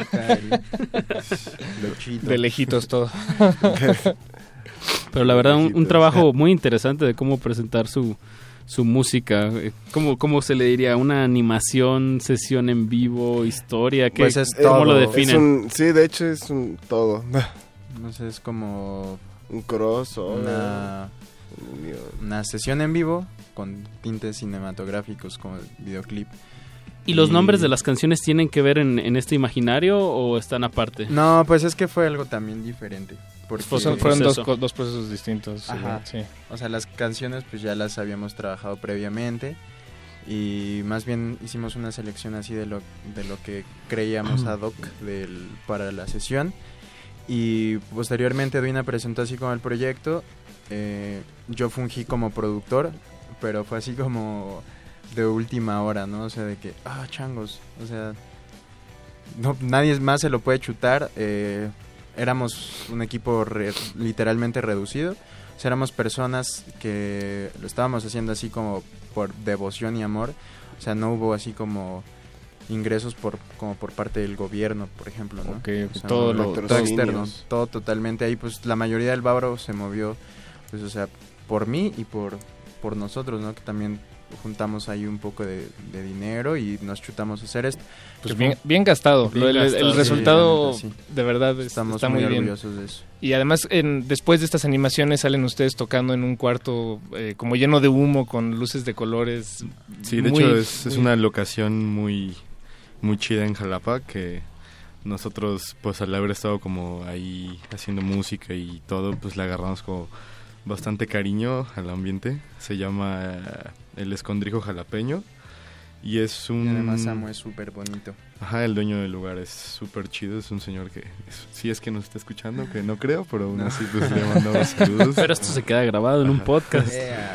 Yeah. Y bueno, es su casa y él la hace muchos años la, la prestaba como para foro cultural, tocaban bandas, de hecho llegaron a tocar bandas incluso de otros estados ahí y tuvo como mucho movimiento durante unos años y de ahí dejó de funcionar como un bar y empezó a funcionar más como un foro teatral o más bien mucha gente iba a, sus- a hacer sus ensayos dentro del escondrijo entonces nosotros llegamos ahí a tocar, la verdad no recuerdo por qué, creo que fue como por casualidad o no sé. Fue porque por- un amigo que toca el bajo en, en otra banda en la que yo estaba que se llama No Wrong Numbers.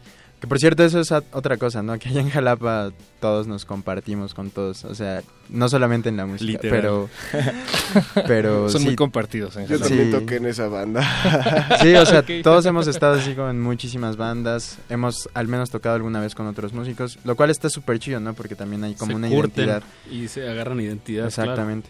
Pero bueno, o sea, lo que iba era que un, un amigo que, que tocaba el bajo, eh, por ese entonces no estaba como metido en la escena, eh, nos contactó con una banda que se llamaba Rara Sound, que ya no sé si sigan tocando, pero bueno, el caso es que cuando nos contactó nos dijeron, no, pues ¿qué necesitan? Nosotros pues un poco de varo y ciertas cosas, ¿no?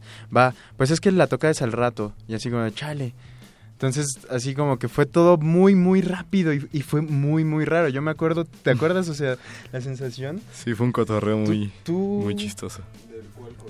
Pero Alfonso no estaba. No, Alfonso, no- No. solamente tocamos dos guitarras. Ajá, y además fue algo súper, súper fue rarísimo cuando porque... apenas empezábamos a tocar. Ajá, fue como un enero, un febrero del 2014. Alfonso entró en abril. Ustedes llegan desde el 2013, ¿va? Finales del 2013. Octubre. Pero podríamos decir que...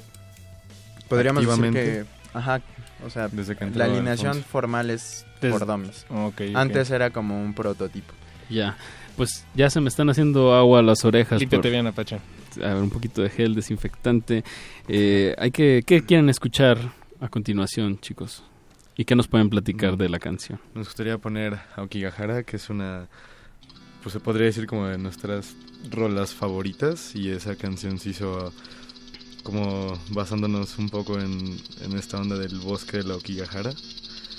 No somos como tan fanáticos de la cultura japonesa, pero nos llama mucho la atención. Bueno, en realidad sí nos gustan muchas bandas de Japón y también tienen mucha influencia como del mat japonés. Hay unas muy buenas. El- ¿Han escuchado los Sassen Boys? No. No. Ahorita, ahorita mientras Va. suena su rola Va, les va, pongo va, una va. de los.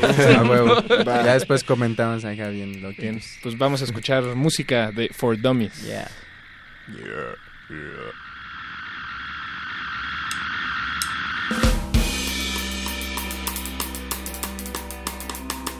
Cultivo de Jesús.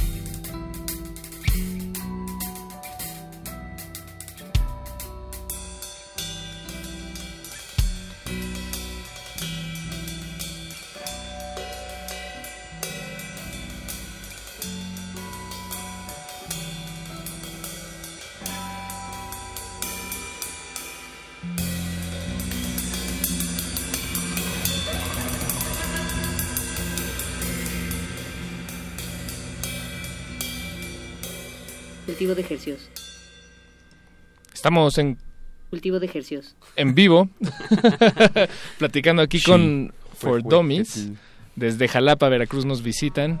Estamos con el tres cuartos o el 75% de For Dummies para maniquís o para tontitos o para principiantes. Para se le, maniquís se le puede dar muchas Para- interpretaciones. ¿Dummies es maniquís también? También. ¿No? Un dummy. Ah, tienes razón, como los de... Ajá, los crash test dummies. Exactamente. Como la banda de estos. Como la Sí, Nada tiene que ver. ¿Qué será de los crash? Bueno, ahora que lo dicen, creo que... No tengo idea. Sí, quién sabe. Han de estar perdidos ahí en Milwaukee o algo así. Chicos, pues tienen una serie de presentaciones eh, esta semana y en este mes, creo todavía. Eh, pues platíquenos con quién van a tocar, dónde van a tocar y la verdad a toda la audiencia, si les está llamando la atención esta música, la, la tienen que ver en vivo porque son unos cuatro grandes grandes ejecutantes eh, que, que compensan la falta de voz con, con buena narrativa armónica y tiempos irregulares o estoy en lo incorrecto muchachos no. es que los veo platicando entre Sí, ustedes están haciendo de acuerdo. ah ya Pues, para las fechas Sí, pues, sí, es bueno. que todo está siendo planeado. Ok, Sí, bueno, lo que, lo que nos Como puedan compartir. pues bueno, esta semana tenemos una pequeña gira al lado de Totorro, una banda proveniente de Francia, también de Math Rock. También estará Milets de Estados Unidos. Él hace todo solo, es un one man Live band. act. Y está bastante interesante. También recomendamos mucho a la audiencia mexicana escucharlos si es que no los conocen. Y las fechas son Tampico, Miércoles, miércoles en Tampico, luego jueves en Guadalajara, viernes iba a ser Puebla, pero ya no. Em, sábado es el Forever Alone Fest y el domingo vamos a cerrar el tour en nuestra ciudad en Jalapa. Oh, bien, bien, Eso. bien. Y nos habían contado que tienen planes para ir a, a Colombia. Así eh, es. En, unos es. meses. Mes y Lo medio. tenemos En mes- pensado para... Vamos a salir el 27 de marzo. Ahí regresamos el 19 de abril. Vamos a estar tres semanas Bien. y son de 15 miércoles fechas. a domingo, miércoles a domingo, miércoles. fechas llenas de Fechas tras ¿Cómo, fechas. cómo, ¿Cómo se dio eso? ¿Cómo llegaron a... Mm. Bueno, ¿cómo van a llegar a Colombia? Pues eso es Digo, sé que en avión, más bien... Creo que Es historia, es una historia un, pregunta. un en poquito, burrito un poquito larga, pero voy a tratar de resumirlo lo más posible. El año pasado conocimos a unos muy buenos amigos de Venezuela que se llaman Z. Y bueno, ellos son una banda así que están completamente locos y se la pasan tocando muchísimo en México, en Colombia, en Ecuador, ¿Zeta en Estados dijiste, Unidos. Z, de. Z. Ah, ok. Y bueno, eh, tuvimos como unas tres fechas con ellos de su tour en México el año pasado, en julio. Junio y julio estuvieron tocando y cuando ellos estuvieron en Jalapa nos propusieron una idea acerca de armarle una gira a una banda de Colombia que se llama Whites. Entonces todo fue así como súper rápido en cuestión como de un mes y medio se buquearon todas las fechas. Hicimos ocho fechas con ellos, afortunadamente todo el tour salió bien. Oh, bien. Y pues, vaya, estos chicos se fueron súper felices a Colombia, incluso se tatuaron un chile, así que decía MX16. y pues desde antes de que se fueran ya estábamos planeando un itinerario para nuestra gira allá. Y bueno, también am, los chicos de Z nos, nos estuvieron ayudando para conseguir algunos contactos en Ecuador. Entonces vamos a hacer la fecha, perdón, vamos a hacer el tour 10 fechas en Colombia. en Colombia y cinco fechas en Ecuador. O sea, dos semanas en. Colombia y una en Ecuador y de ahí nos regresamos Es- para... Eso es algo México. que, que le encanta aquí a mi colega Pache, cuando, cuando las bandas se, se apoyan entre sí y se, Intercambio. se- Sí, se generan su propio... Pues, se abren su propio camino, ¿no? Y en, Claro. en conjunto y en, en comunidad. Pues es que Y- cuando no hay como un apoyo detrás o como la mafia esa de la industria de la música y todo eso. Y no es necesario. o no, sea, bueno, es justo lo que iba a exactamente, decir, ¿no? o sea, Exacto, exacto. precisamente pues, más o sea, directo, ¿no? nosotros tenemos que así unir fuerzas, ¿no? Exacto. Es como acá la Así onda es. así como Sí. utópica, pero la neta sí es así. Poco a poco va. Hay que seguir el ejemplo. Hay Ay, que seguir el ejemplo. Y de, de las presentaciones que tienen aquí en México con, con los proyectos que dijeron de Francia, Totoro y, Totoro. y, mm, y Males, Milets. Milets. Milets de Estados. Unidos. Eh, ¿Ustedes creen que su música, al ser instrumental, eh, eh, abre o más bien no cierra posibilidades a, a interactuar con, con proyectos internacionales? ¿O cómo, cómo lo ven ustedes? Pues bueno, aquí la cuestión es que Totorro también es instrumental totalmente y Milets no es Bueno, sí instrumental. algunos coritos por ahí. Ajá, tiene algunos coros, pero es 80% instrumental, por así decirlo. Y Miletz es un músico que tiene influencia mucho del mad rock, pero él, él hace lo que se traduciría al español como cantautor, pero un cantautor muy particular porque su música está muy compleja y muy bien elaborada. Entonces, pues ¿Se escribe ellos- Millets, perdón? Millets con. Y. Ah. Con Y. Ellos dentro de México tienen un, un fanbase como grande, o sea, al menos los lugares donde vamos a ir no nos imaginábamos, por ejemplo, en Tampico, eh, ver a Totorro en Jalapa, por ejemplo, no, no nos imaginábamos como Bien, tocar con ellos en nuestra ciudad.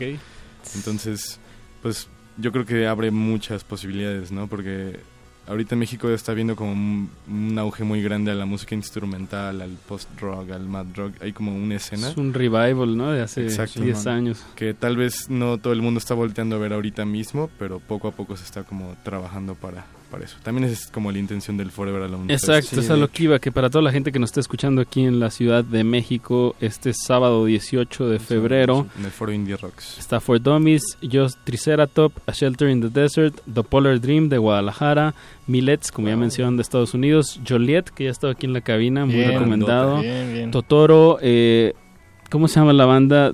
The- TTNG. Ajá, TTNG. Caspian y This, This Will, Will Destroy, Destroy You, que son los headliners del Forever Alone Fest 3. Pues está ahí la invitación. Bien. Si quieren ver un poco de música instrumental, bueno, más bien mucha música instrumental. Sí, Se man. podría decir que es como la línea editorial, Sí, ¿no? Del festival. Casi, sí, el- todas Sí, el Matt y tienen el Cost. Y influencia. el SAT. Bien, pues, pues chicos, el, el tiempo apremia aquí en la radio. Eh, pues denles a, lo- a la audiencia que le haya gustado la música donde, donde pueden encontrarlos para enterarse bien bien de todas estas fechas que, que van al vuelo. Pues síganos en el Facebook. Facebook. En eh, tenemos las rolas en Bandcamp. También tenemos ahí YouTube. Instagram. Música para tontos en YouTube, en el Facebook. ¿Así se llama Música para tontos? Ajá. Sí, así Ah, se bien, llama bien. el canal. Y, Bien, bien. Bueno, ahí como revel- otra revelación de la noche es estoy- estamos haciendo nuestro primer LP, o sea, ya hicimos LP en vivo y pues estamos grabando ya, estamos en proceso de grabación. Ahorita lo paramos para estar por acá. Lo están grabando allá en Jalapa. En Jalapa con un Ah, buen bien. amigo. Bien, Joaquín. bien, bien. Saludos Joaquín. también para Joaquín. Pues compartan, compartan, Exacto. compartan Claro que cuando salga. se llama La Máquina Preservadora. Ya está bien verguis. Vienen más cosas pronto. Ok. Pues, Bien, pues muchachos, muchísimas gracias. Qué bueno que Gracias, se dieron gracias aquí la vuelta. ustedes. Muchas gracias Pues, a ustedes. Muy atentos todos aquí. Chidísimo. Vamos a despedir con una canción que tiene un nombre bastante largo, lo voy a decir rápido. Medical service is over today because they give me a ghost. Because apparently they Ah, ese give era el me a nombre original, pero para la versión de la radio se cortó. Radio Edit. Sería servicios médicos se acabaron hoy Porque, porque, me dieron un, aparentemente me dieron un me fantasma. dieron un fantasma. Me, me llama la atención, digo, que, que estén en inglés, pero que justo el título de su EP sea un, sea un Spanglish, Ajá. Live Sessions en Another Planeta. Me, me gusta que jueguen con, Sí, con, es que con los somos- idiomas. somos y- mexas. Somos fan, fans de Adam Sandler y de su película Spanglish. Pues hacer eso. Pues chicos, algo que quieran, a- algunas palabras que le quieran dar a, a esta canción De con la que nos, que nos vamos a despedir. Un saludo a todas las personas que nos han, han de estar escuchando en estos momentos. A toda la gente de Jalapa y de cualquier lugar. Sí, a todos Eso, Un saludo y a de Miriam. Tampico y de, De Tampico, Guadalajara, donde van a Guadalajara. tocar. Que Sí, también tienen más fechas la otra semana, pero para eso se pueden meter a, a sus redes sociales. Sí, ingresen, denle un like, síganos. Si les late la música, pues vamos a estar neta pronto subiendo material. Eso. Eso. Pues damas y caballeros, eso fue For Dummies aquí en Cultivo de Ejercios para principiantes. para principiantes. Nos despedimos de estos Tontitos bonitos. de estos micrófonos. Y quédense en sintonía porque a continuación sigue Playlisto, curaduría del Festival Normal. Vámonos. Yeah.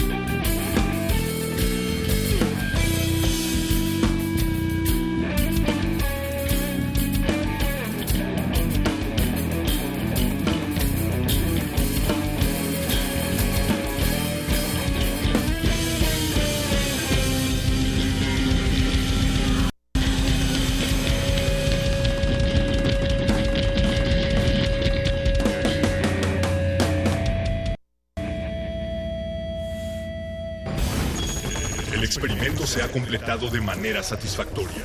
El cultivo está hecho. De ti depende que germine en tus oídos. Buen trabajo, Resistencia. Hasta la próxima misión. Hasta la próxima misión.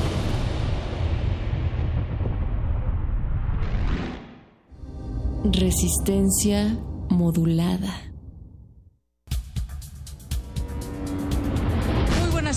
Tardes, bienvenidos sean todos ustedes a Prisma RU por Radio UNAM. Yo soy Deyanira Morán. Esta es la información deportiva. Se homologarán todos los procedimientos. Hasta aquí el reporte.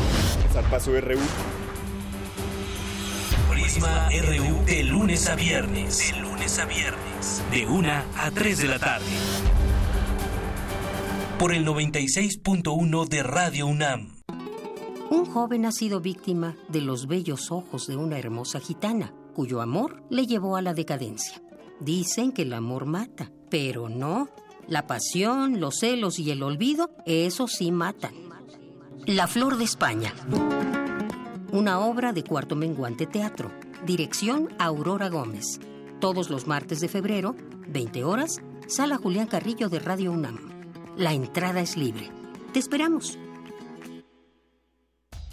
La obra del artista clásico del renacentismo alemán, Lucas Cranach, se puede apreciar en el Museo Nacional de San Carlos. La muestra está integrada por 10 tablas del siglo XVI creadas por el pintor, que establecen un diálogo con pinturas y grabados de otros autores contemporáneos procedentes de diversos museos. La exposición Lucas Cranach, Sagrada Emoción, se puede visitar en el Museo Nacional de San Carlos, en Avenida Puente de Alvarado número 50, Colonia Tabacalera, Ciudad de México.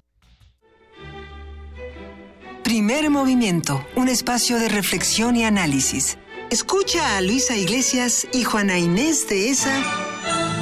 De 7 a 10, muy tempranito, siempre en Radio.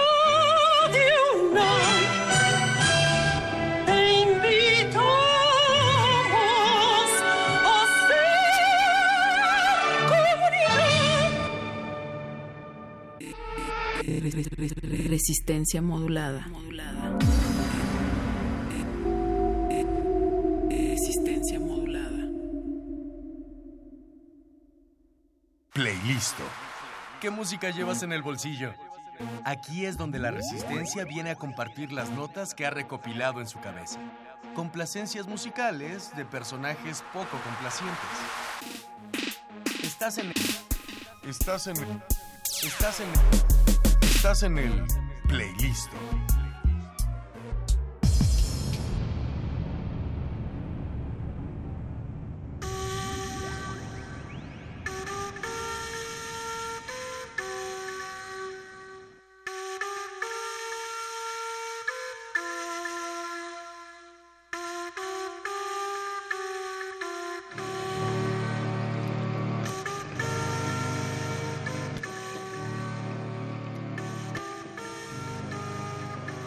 Seguimos en Resistencia Modulada.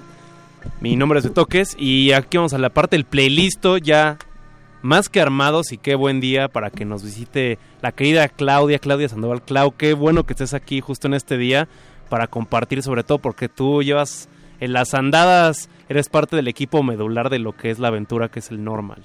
Pues gracias por la invitación. Es, es, un día especial. Digo, a mí me gusta mucho el radio, entonces saber que es el Día Mundial de la Radio y que haya coincidido la invitación está muy padre porque tenemos música especial y pues sí, el equipo, parte medular de un equipo muy pequeñito. Sí, una, una triada. sí, exacto. Entonces aprovecho para mandarle un saludo y un abrazo a mis compañeros Moni, Pablo, Ponchi, May uh -huh. y Nats, súper importante, todos. Este, y bueno, muchas gracias por el espacio. Perfecto, no, quizás que es tu casa, Clau. Y tal vez para quitarnos rápido la espina, para porque no creo que también algo bueno de radio es que no puedes asumir porque no sabes realmente quién está sintonizando. Entonces creo que es un claro. buen momento para aterrizar de concreto lo que es normal. No sé si la definición, pero estaría bueno que tú ya tienes como un, una perspectiva desde adentro cómo podrías introducir o, a, o abarcar lo que es normal para la audiencia que no está familiarizada. Hola a todos. Bueno, Normal es un festival que se lleva a cabo este, anualmente en Ciudad de México. Esta es su cuarta edición. Fue fundado en Monterrey en el 2010. Este, entonces vamos para, para ocho emisiones. Este, y bueno, técnicamente es un festival de música, no es una congregación de dos días en las que nos reunimos este, en las mejores de las condiciones a celebrar la música en vivo, pero también lo vemos como una plataforma para presentar nuevos artistas, para presentar una alternativa en la cartelera nacional, para este no sé mostrar lo que se está haciendo a nivel global este en las escenas musicales que está bien interesante y, y ofrecer un espacio pues de descubrimiento, ¿no? Y pues también suceden muchas cosas dentro de Normal por lo que es difícil acotarlo a un festival, ¿no? Porque días antes este sucede un programa por parte de este la plataforma que es Nodo que ya derivó de Normal que este congrega a toda la gente que está interesada en la música y que directa o indirectamente vive alrededor de ella o dentro de ella a discutir cosas, a compartir conocimientos. Luego pasa que también muchas personas este, de promotoras o de bandas que son allegados a nosotros o que se identifican con el proyecto se suman y presentan fiestas y conciertos rumbo al festival. Entonces Normal también es toda esta comunidad de gestores y de promotoras que le dan sentido, que son el ecosistema que hace que sucedamos cada año. Entonces sí es esta red de amantes de la música que cada año se junta a celebrar con un festival de dos días al que está invitado todo el mundo. Bien, muy bien sé. aterrizado y en concreto. Sí. Y sí vale la pena, sobre todo, rescatar todos estos, estos tallos que, que se van entrelazando de capas, personas. sí. eh, La no industria de la música para no poner Exacto. industria, porque es Sí, es una, una manera muy paralela y es una forma muy horizontal Sí, de trabajo. Es un tema que pasamos siempre de que ya no le vamos a llamar industria, ahora le vamos a llamar circuito. Y luego, no, andamiaje, no. Al final lo que no queremos es que se acote a una cosa que es el mercado, porque tiene como estamos viendo muchas capas, ¿no? Intervienen demasiados actores.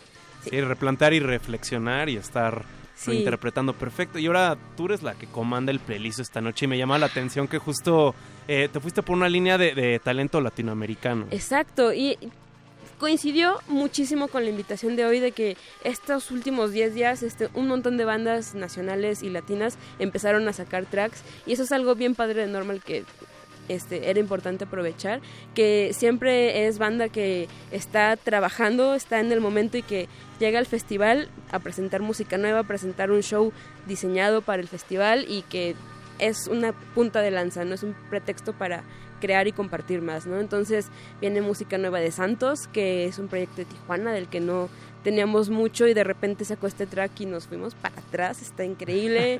Tomás Urquieta, que es como, ¿quién? ¿No? O sea, de esos nombres desconocidos y acaba de sacar un track en colaboración con, no sé cómo se pronuncia, IMAPS o... Yo siempre he tenido una, una, una duda con este seudónimo de, de Cristo porque es este, me parece que es IMAPS, pero ¿por qué? IMAPS o... ah, no, sí, él, bueno, Eh, aquí lo van a escuchar, está tremendo. Sutra va a presentar el sexto disco en, en Festival Normal y es una banda que apenas muchos están descubriendo que existe y tiene 17 años. Entonces es un pretexto para hablar de todo esto que hay detrás de Normal y que está sucediendo en nuestra ciudad, en nuestro país, en nuestro continente. Y está bien padre. Perfecto, me gustó toda esta tejida de, lo, de todo lo que nos rodea y había afuera del aire.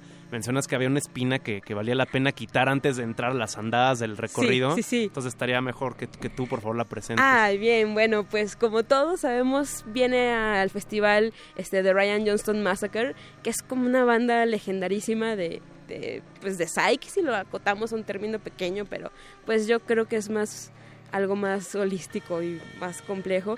Y bueno, tienen una discografía extensísima, no me atrevería a decir un número porque no los he contado bien, no me he memo- me- memorizado, pero lo que nos nos vuela la cabeza de esta banda es que todo el tiempo está sacando música nueva.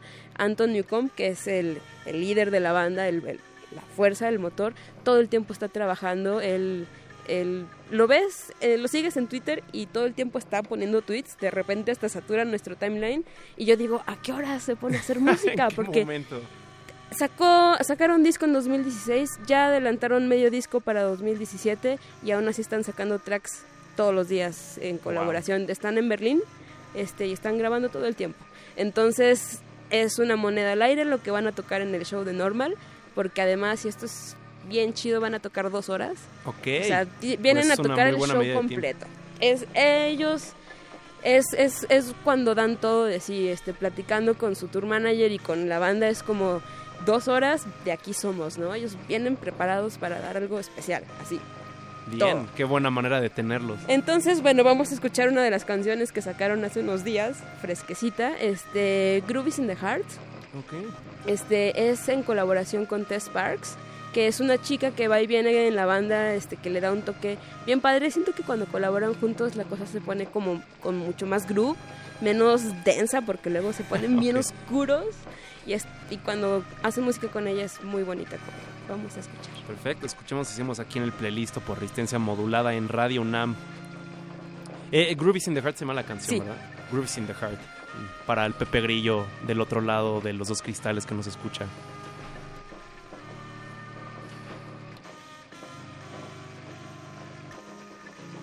Playlist. ¿Qué música llevas en el bolsillo? Aquí es donde la resistencia viene a compartir las notas que ha recopilado en su cabeza. Complacencias musicales de personajes poco complacientes. Estás en el... Estás en el... Estás en el... Estás en el playlist.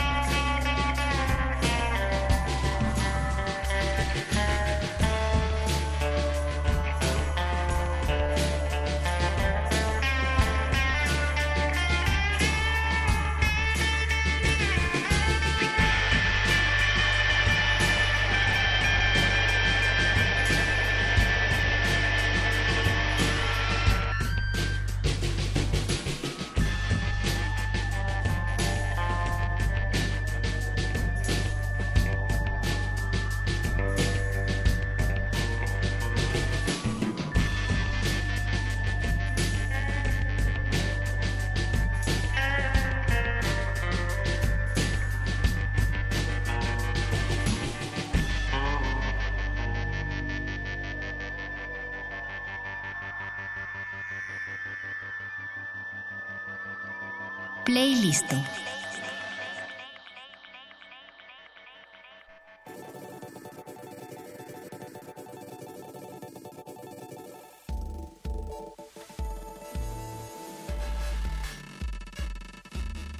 De vuelta en el playlist.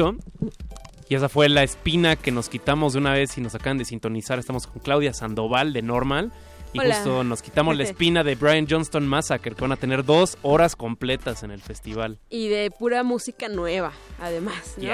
Que seguro sí van a sacar sus hits, digo, no se preocupen por eso. Sí, es no, no, como... se me olvidaron. Ajá, sí, no, no, pero va a haber cosa fresca, sí. Ok, perfecto, perfecto. Por, solamente para ir quitándonos de, de información básica de camino, que serían el es 11 y 12 de marzo. 11 y 12 de marzo, Deportivo Lomas Altas. Este, pasen a normal.net, ahí está toda la información, Todo. tanto del venue como de los artistas. Tienen ahí contenidos para tripear, para escuchar, este, pues, para empaparse o si quieren solamente compren su boleto y llegan a la sorpresa.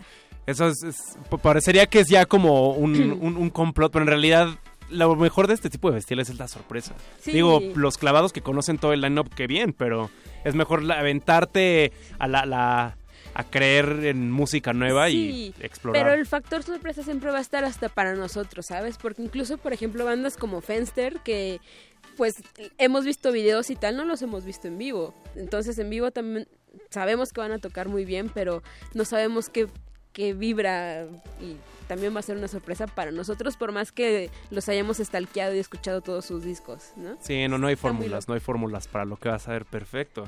Y ahora vamos un poquito de cajón con ahora sí la, la playlist que traes. la- Perfecto, sí, sí, La sí. playlist de latinoamericana de estrenos, además de, de cosas como pan caliente. Pero fresquecitas, este, que nunca habían sonado en la frecuencia modulada, este, que acaban de salir, tal cual en SoundCloud, en Bandcamp, ya sabes, este, sí, nuevecitas. Y la que viene el combo está súper bueno, este, este sí está bien poderoso, quien quería bailar, aquí está, este, la primera es una rola de Santos, que se llama Gatillero, este, que bueno, ahorita estábamos platicando de él, este, que es un, es un proyecto que no está tan en el mapa, no lo ves tan seguido en las tocadas, que ahorita podría ser un gran momento, que hay, hay mucho, no sé, esta movida del ruidosón, siempre ha estado como bien bien vista, bien apreciada, tiene su lugarcito, pues, ¿no? Este, pero Santos es medio esquivo, pero cuando se pone la pila es otra cosa, ¿no? Lo hemos visto cerrar fiestas, festivales after parties, este, y, y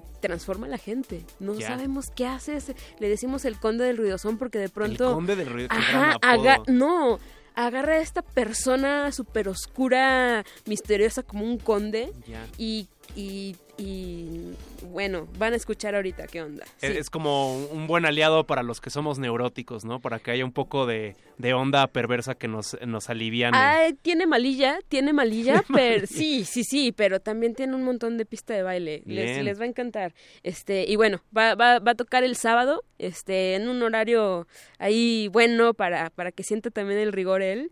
Este, y que ya les contaremos más a detalle. Y también viene este track de Tomás Urquieta, que lo acaba de estrenar, este, como decíamos hace rato, en colaboración con IMAPS. Ajá.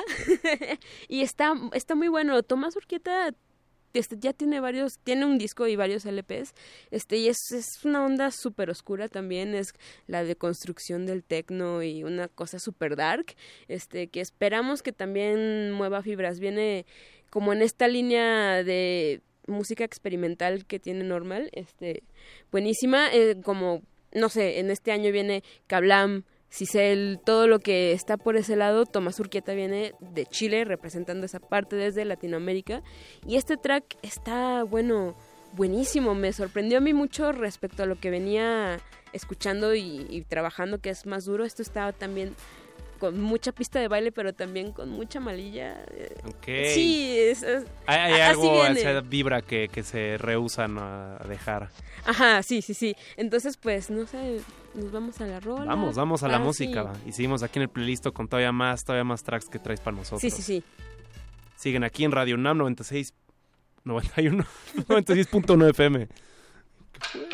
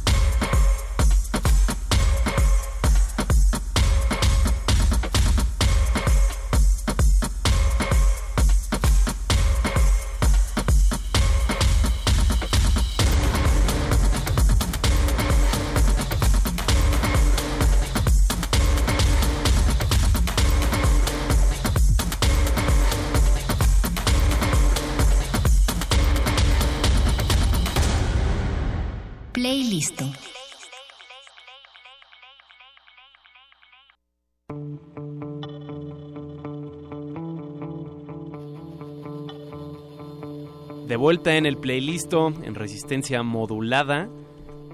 Y acaba de terminar el primer, el primer enlace, el primer bloque musical que fue muy bien acompañado, muy buena selección de Santos con Tomás Urquieta y el buen IMAPS, que esperemos que así se diga, Cristo.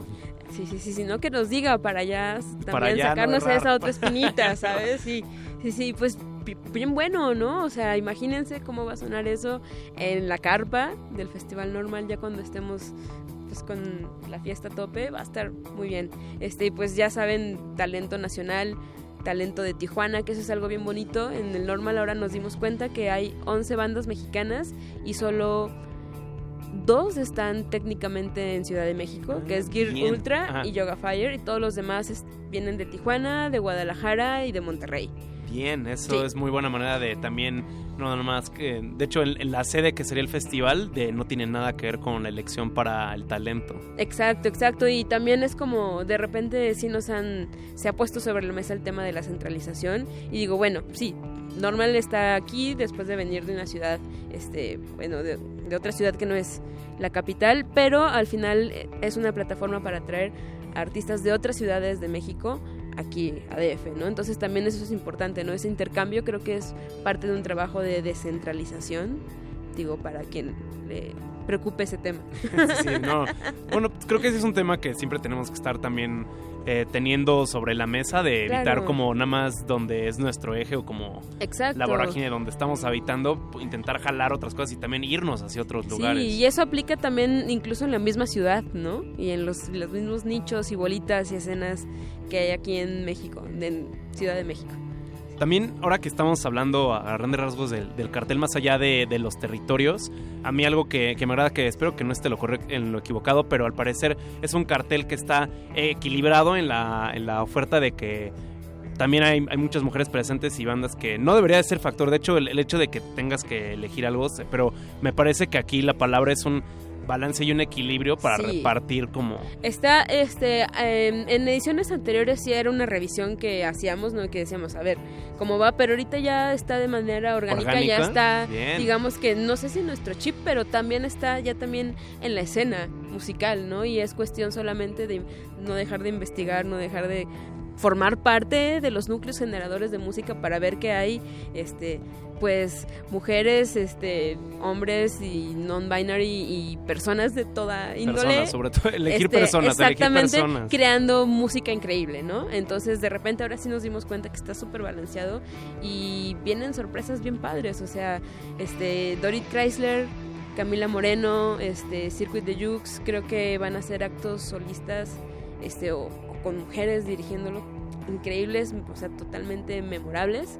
Este, y también en el Frente Nacional estamos presentando música nuevísima por parte de chicas este pues que están llegando a la escena, ¿no? Y que ya van a tener un escenario importante que son Gear Ultra y Oli, ¿no? Este que también échenles Oh, unos, un oído.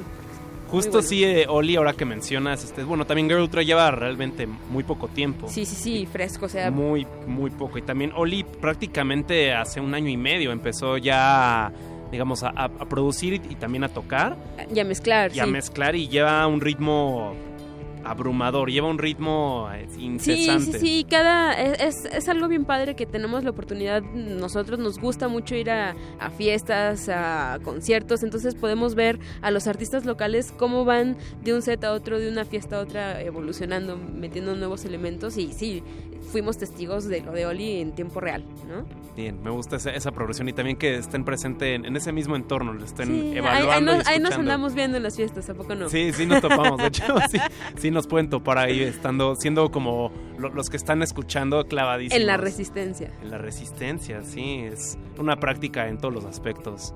Perfecto. ¿Quieres, ¿Quieres continuar con más de lo que traes? Sí, este, ahora vamos con otro bloque también de, de bandas que van como por un rumbo familiar de son- son- sonoridades. Algunos dirían que es psicodelia, yo creo que totalmente música psicodélica.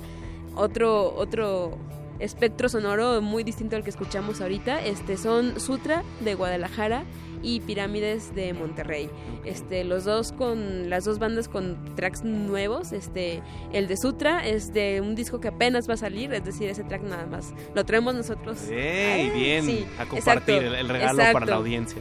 Exacto, este que está buenísimo. Y el de Pirámides lo acaban de sacar la semana pasada, Bosques, y está bien padre porque es un adelanto de lo que van a tocar en el festival, que no es Llovizna, digo, Llovizna es el disco que traen el año, o sea, que, sacaron el año pasado, que está increíble, que tiene grandes canciones, pero ahorita están en, en plena pues exploración sonora, entonces Pirámides viene con, con algo distinto que, que está como pues con una probadita aquí en Bosques, ¿no? Este, está está súper bueno el track. Y pues Sutra es, es una banda bien interesante. Este, en lo personal yo los he visto tocar, soy de Guadalajara, entonces prácticamente la mitad de su carrera los he visto en vivo y son una banda increíble de músicos clavadísimos en la textura. No puedes creer como lo el tiempo lo dedicados que son, pero no como a perfeccionar una técnica, sino a explorar, ¿sabes? Dimensiones, explorar sonidos. Es una banda con muchas capas, este, con un, muchos elementos pues, muy cinematográficos. De, de pronto parecen soundtracks sus canciones y bien dinámico, ¿no? Este, yo digo que es más rock, rock instrumental por el tipo de instrumentos que tiene, pero abarca va del crowd al progresivo, luego tienen jazz, pero suena bien acartonado decir esos géneros. Yo creo que Sí, está mejor suena- escucharlo suena un porque poco limitante. Exacto, sí, muy limitante, pero por ahí va. Está bien, bueno, ahorita los cultivos estaban aquí haciendo sus notas, entonces puede ser ahí que les mandemos el dato para, para las bandas, para que también aquí estemos compartiendo más de ellos. Ajá, este, sí. Perfecto, perfecto, de lujo. Entonces vamos con el bloque. Ok, este, bueno, vamos a escuchar Sutra, Aquiles y Pirámides Bosques. Perfecto. Playlist.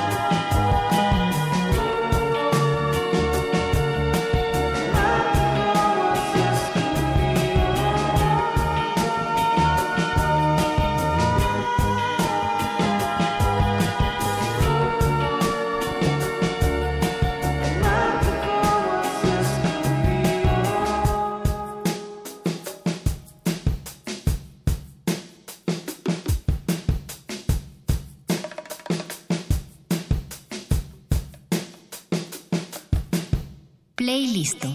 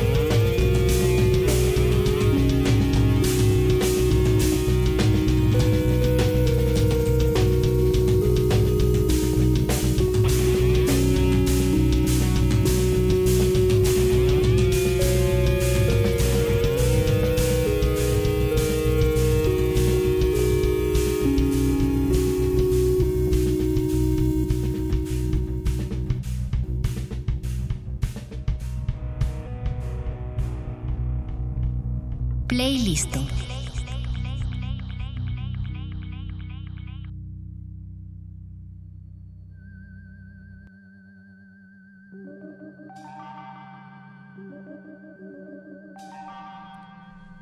De vuelta en el playlist, después de un, un bloque muy bien complementado y lo que escuchamos al principio fue, bueno, al principio de este bloque fue Pirámide, ¿cierto? Así Clau? es, este Bosques, la canción que lanzaron la semana pasada, nuevecita, búsquenla en Bandcamp, en Spotify, en todos lados ya la pueden escuchar.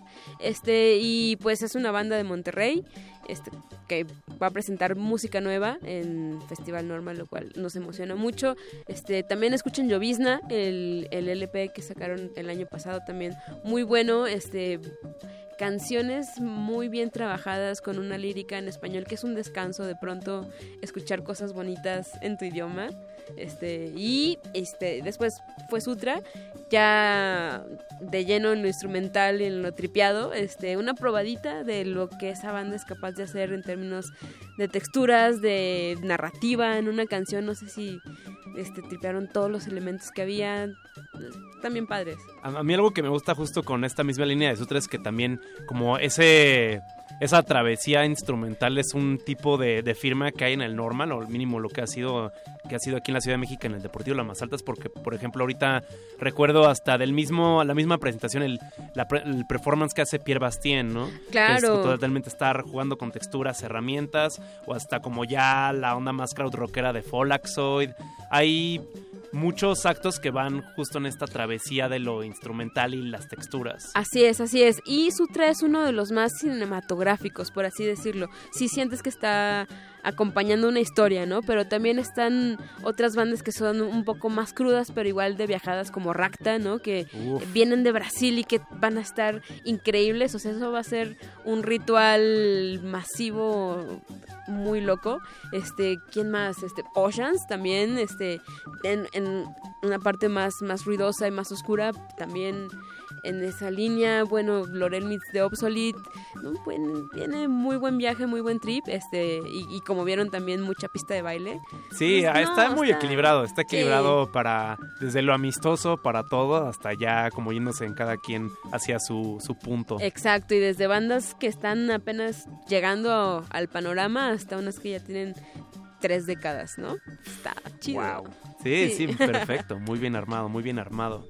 Y ahora tal, tal vez este como a medida que nos va quedando poco tiempo, pero no a mí sí me gustaría no dejar tantos detalles y algunas actividades Claro. mencionar, entonces no sé si quieras eh, hablarnos de Nodo alguna otra actividad. Claro.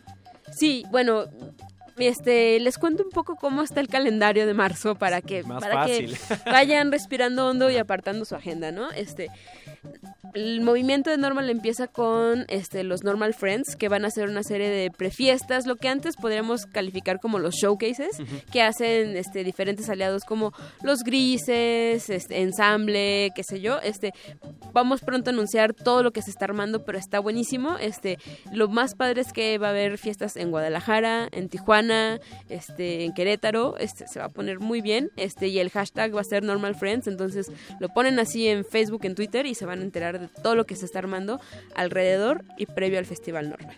Ya después, el martes 7 de marzo como tal, empieza el Foro Mutante, que es esta, el tercer foro o encuentro que hace Nodo, este previo al Festival Normal, ¿no? Va a ser en el Centro Cultural de España, es entrada libre y está muy bueno el programa, ¿no? Este año se llama Foro Mutante, porque justo lo que hace es como intenta poner luz y llamar a todos los gestores, artistas, personas que se identifiquen con este modo de hacer, de pensar, de gestionar, de asumirse como personas en, en una comunidad creativa que no es ni el by the book del mainstream ni el by the book del underground porque sabes en los dos extremos hay como Sí, hay una dualidad ahí terrible. ¿no? y, y en los dos hay prácticas viciadas, hay lugares comunes claro, y claro, hay, claro.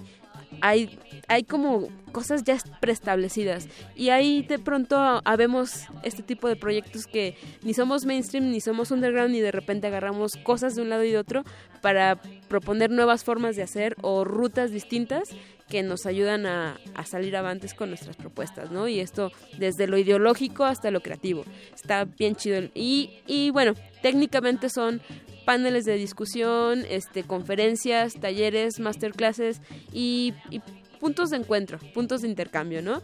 Este, bajo este tema de mutante, identidad, futuro y gestión. Está bien chido esa entrada libre. Échenle un ojito al programa en mutante.nodo.tv. Y el, esto se vincula muchísimo con Normal porque además este, de invitar a la comunidad musical, que es la vocación de Normal, varios de los artistas del lineup este, participan en el programa de Foro Mutante. Y aquí es como para los que son clavados y ya le echaron ojo, están ya frotándose las manitas Sí. y para los que no...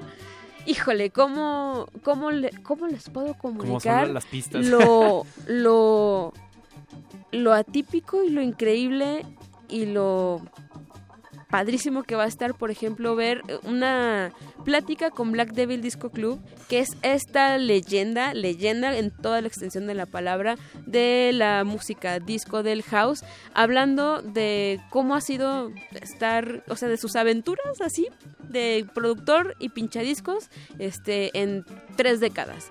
¿Qué Anécdotas de no ha visto? O sea, eh, ese camarada viene de prender el primavera, de prender a que cuántas almas están en primavera bailando después de haber hecho un disco súper loco en los 70s, o sea, ¿qué no tiene para compartir? O una masterclass de Theremin con Dorit Chrysler, que es la thereminista contemporánea más importante viva que tenemos ahorita, este, y que además tiene una eh, un toque pop, o sea, es decir, no vamos a ver a un teneminista clásico porque los hay, sino ella está en contacto con la escena de la música que nos gusta, ha hecho el Teremin para Swans, para un montón de bandas bien padres, ¿no? Este, en Normal pueden ver más sobre su historia.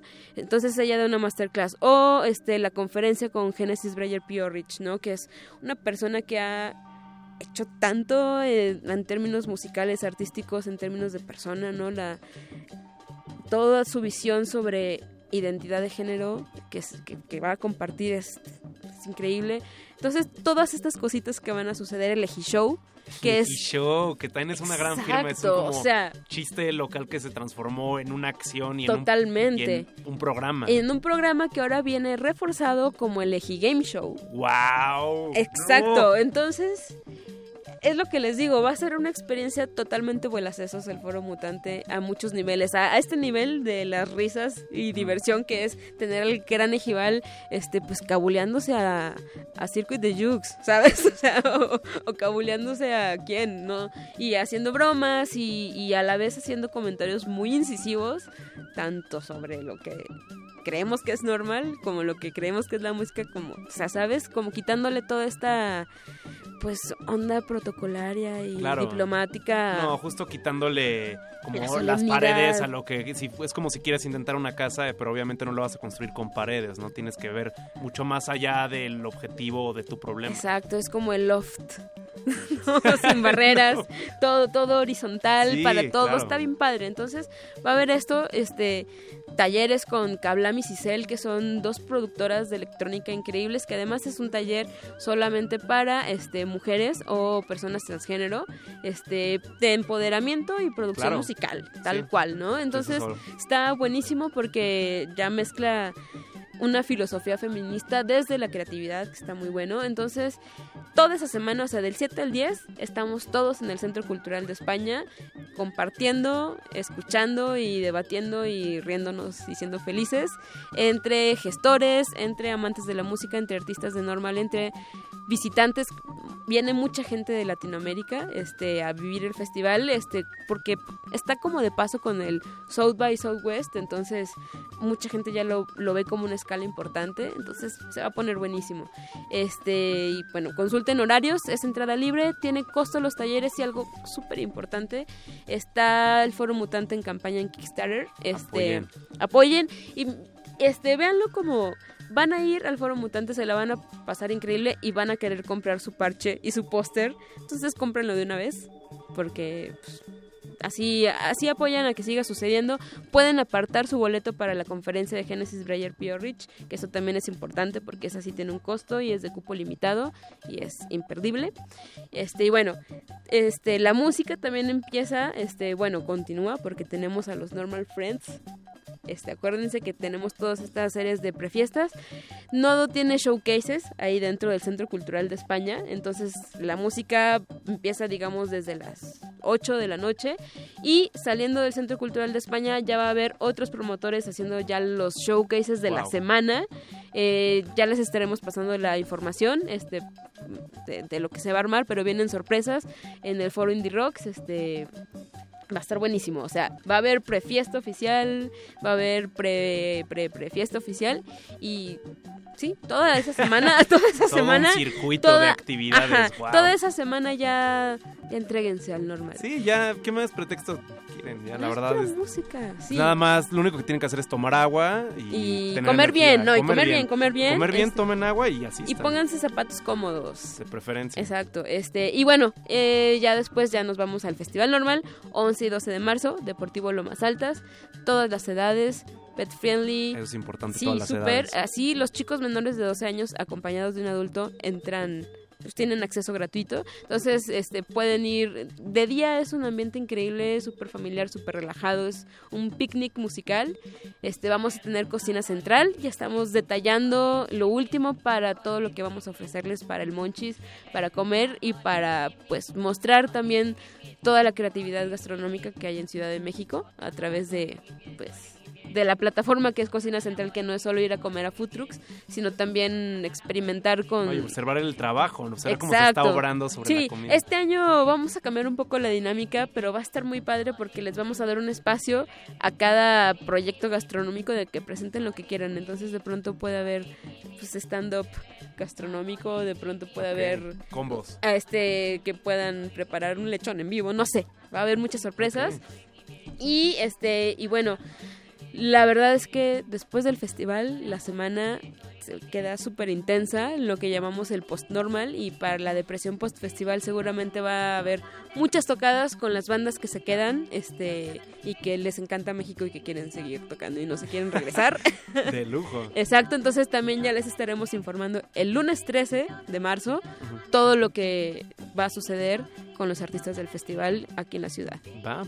Pues ahí queda toda la información. Recuerden, normal es sin la O. eh, Hagan una la O. abreviación. Y lamentablemente ya tenemos que irnos despidiendo, Clau, porque Ok, se acaba sí, el sí, tiempo. vámonos. Este, creo que quieres un, poner, aunque sea un pedazo de la canción de Sí, Camila, o sea, podemos ponerla. Dejarla ser, ¿no? Sí, es, es un track nuevo de Camila Moreno que es, que es grabado en vivo, este Máquina sin Dios. Escuchen, escúchenlo ahorita y después vayan, o sea, en Spotify ya está. Es, un- es una gran versión y es una muestra de, de la Camila que va a llegar a México que va a estar brutal, brutal, brutal. Perfecto. Muchas gracias, Clau. Y sobre todo No, ahí seguimos ustedes. como siempre en contacto tanto en el aire como fuera del aire. Y haciendo más cosas. Resistiendo. Resistiendo. Tú sabes, Clau, tú sabes. Esto fue el playlist.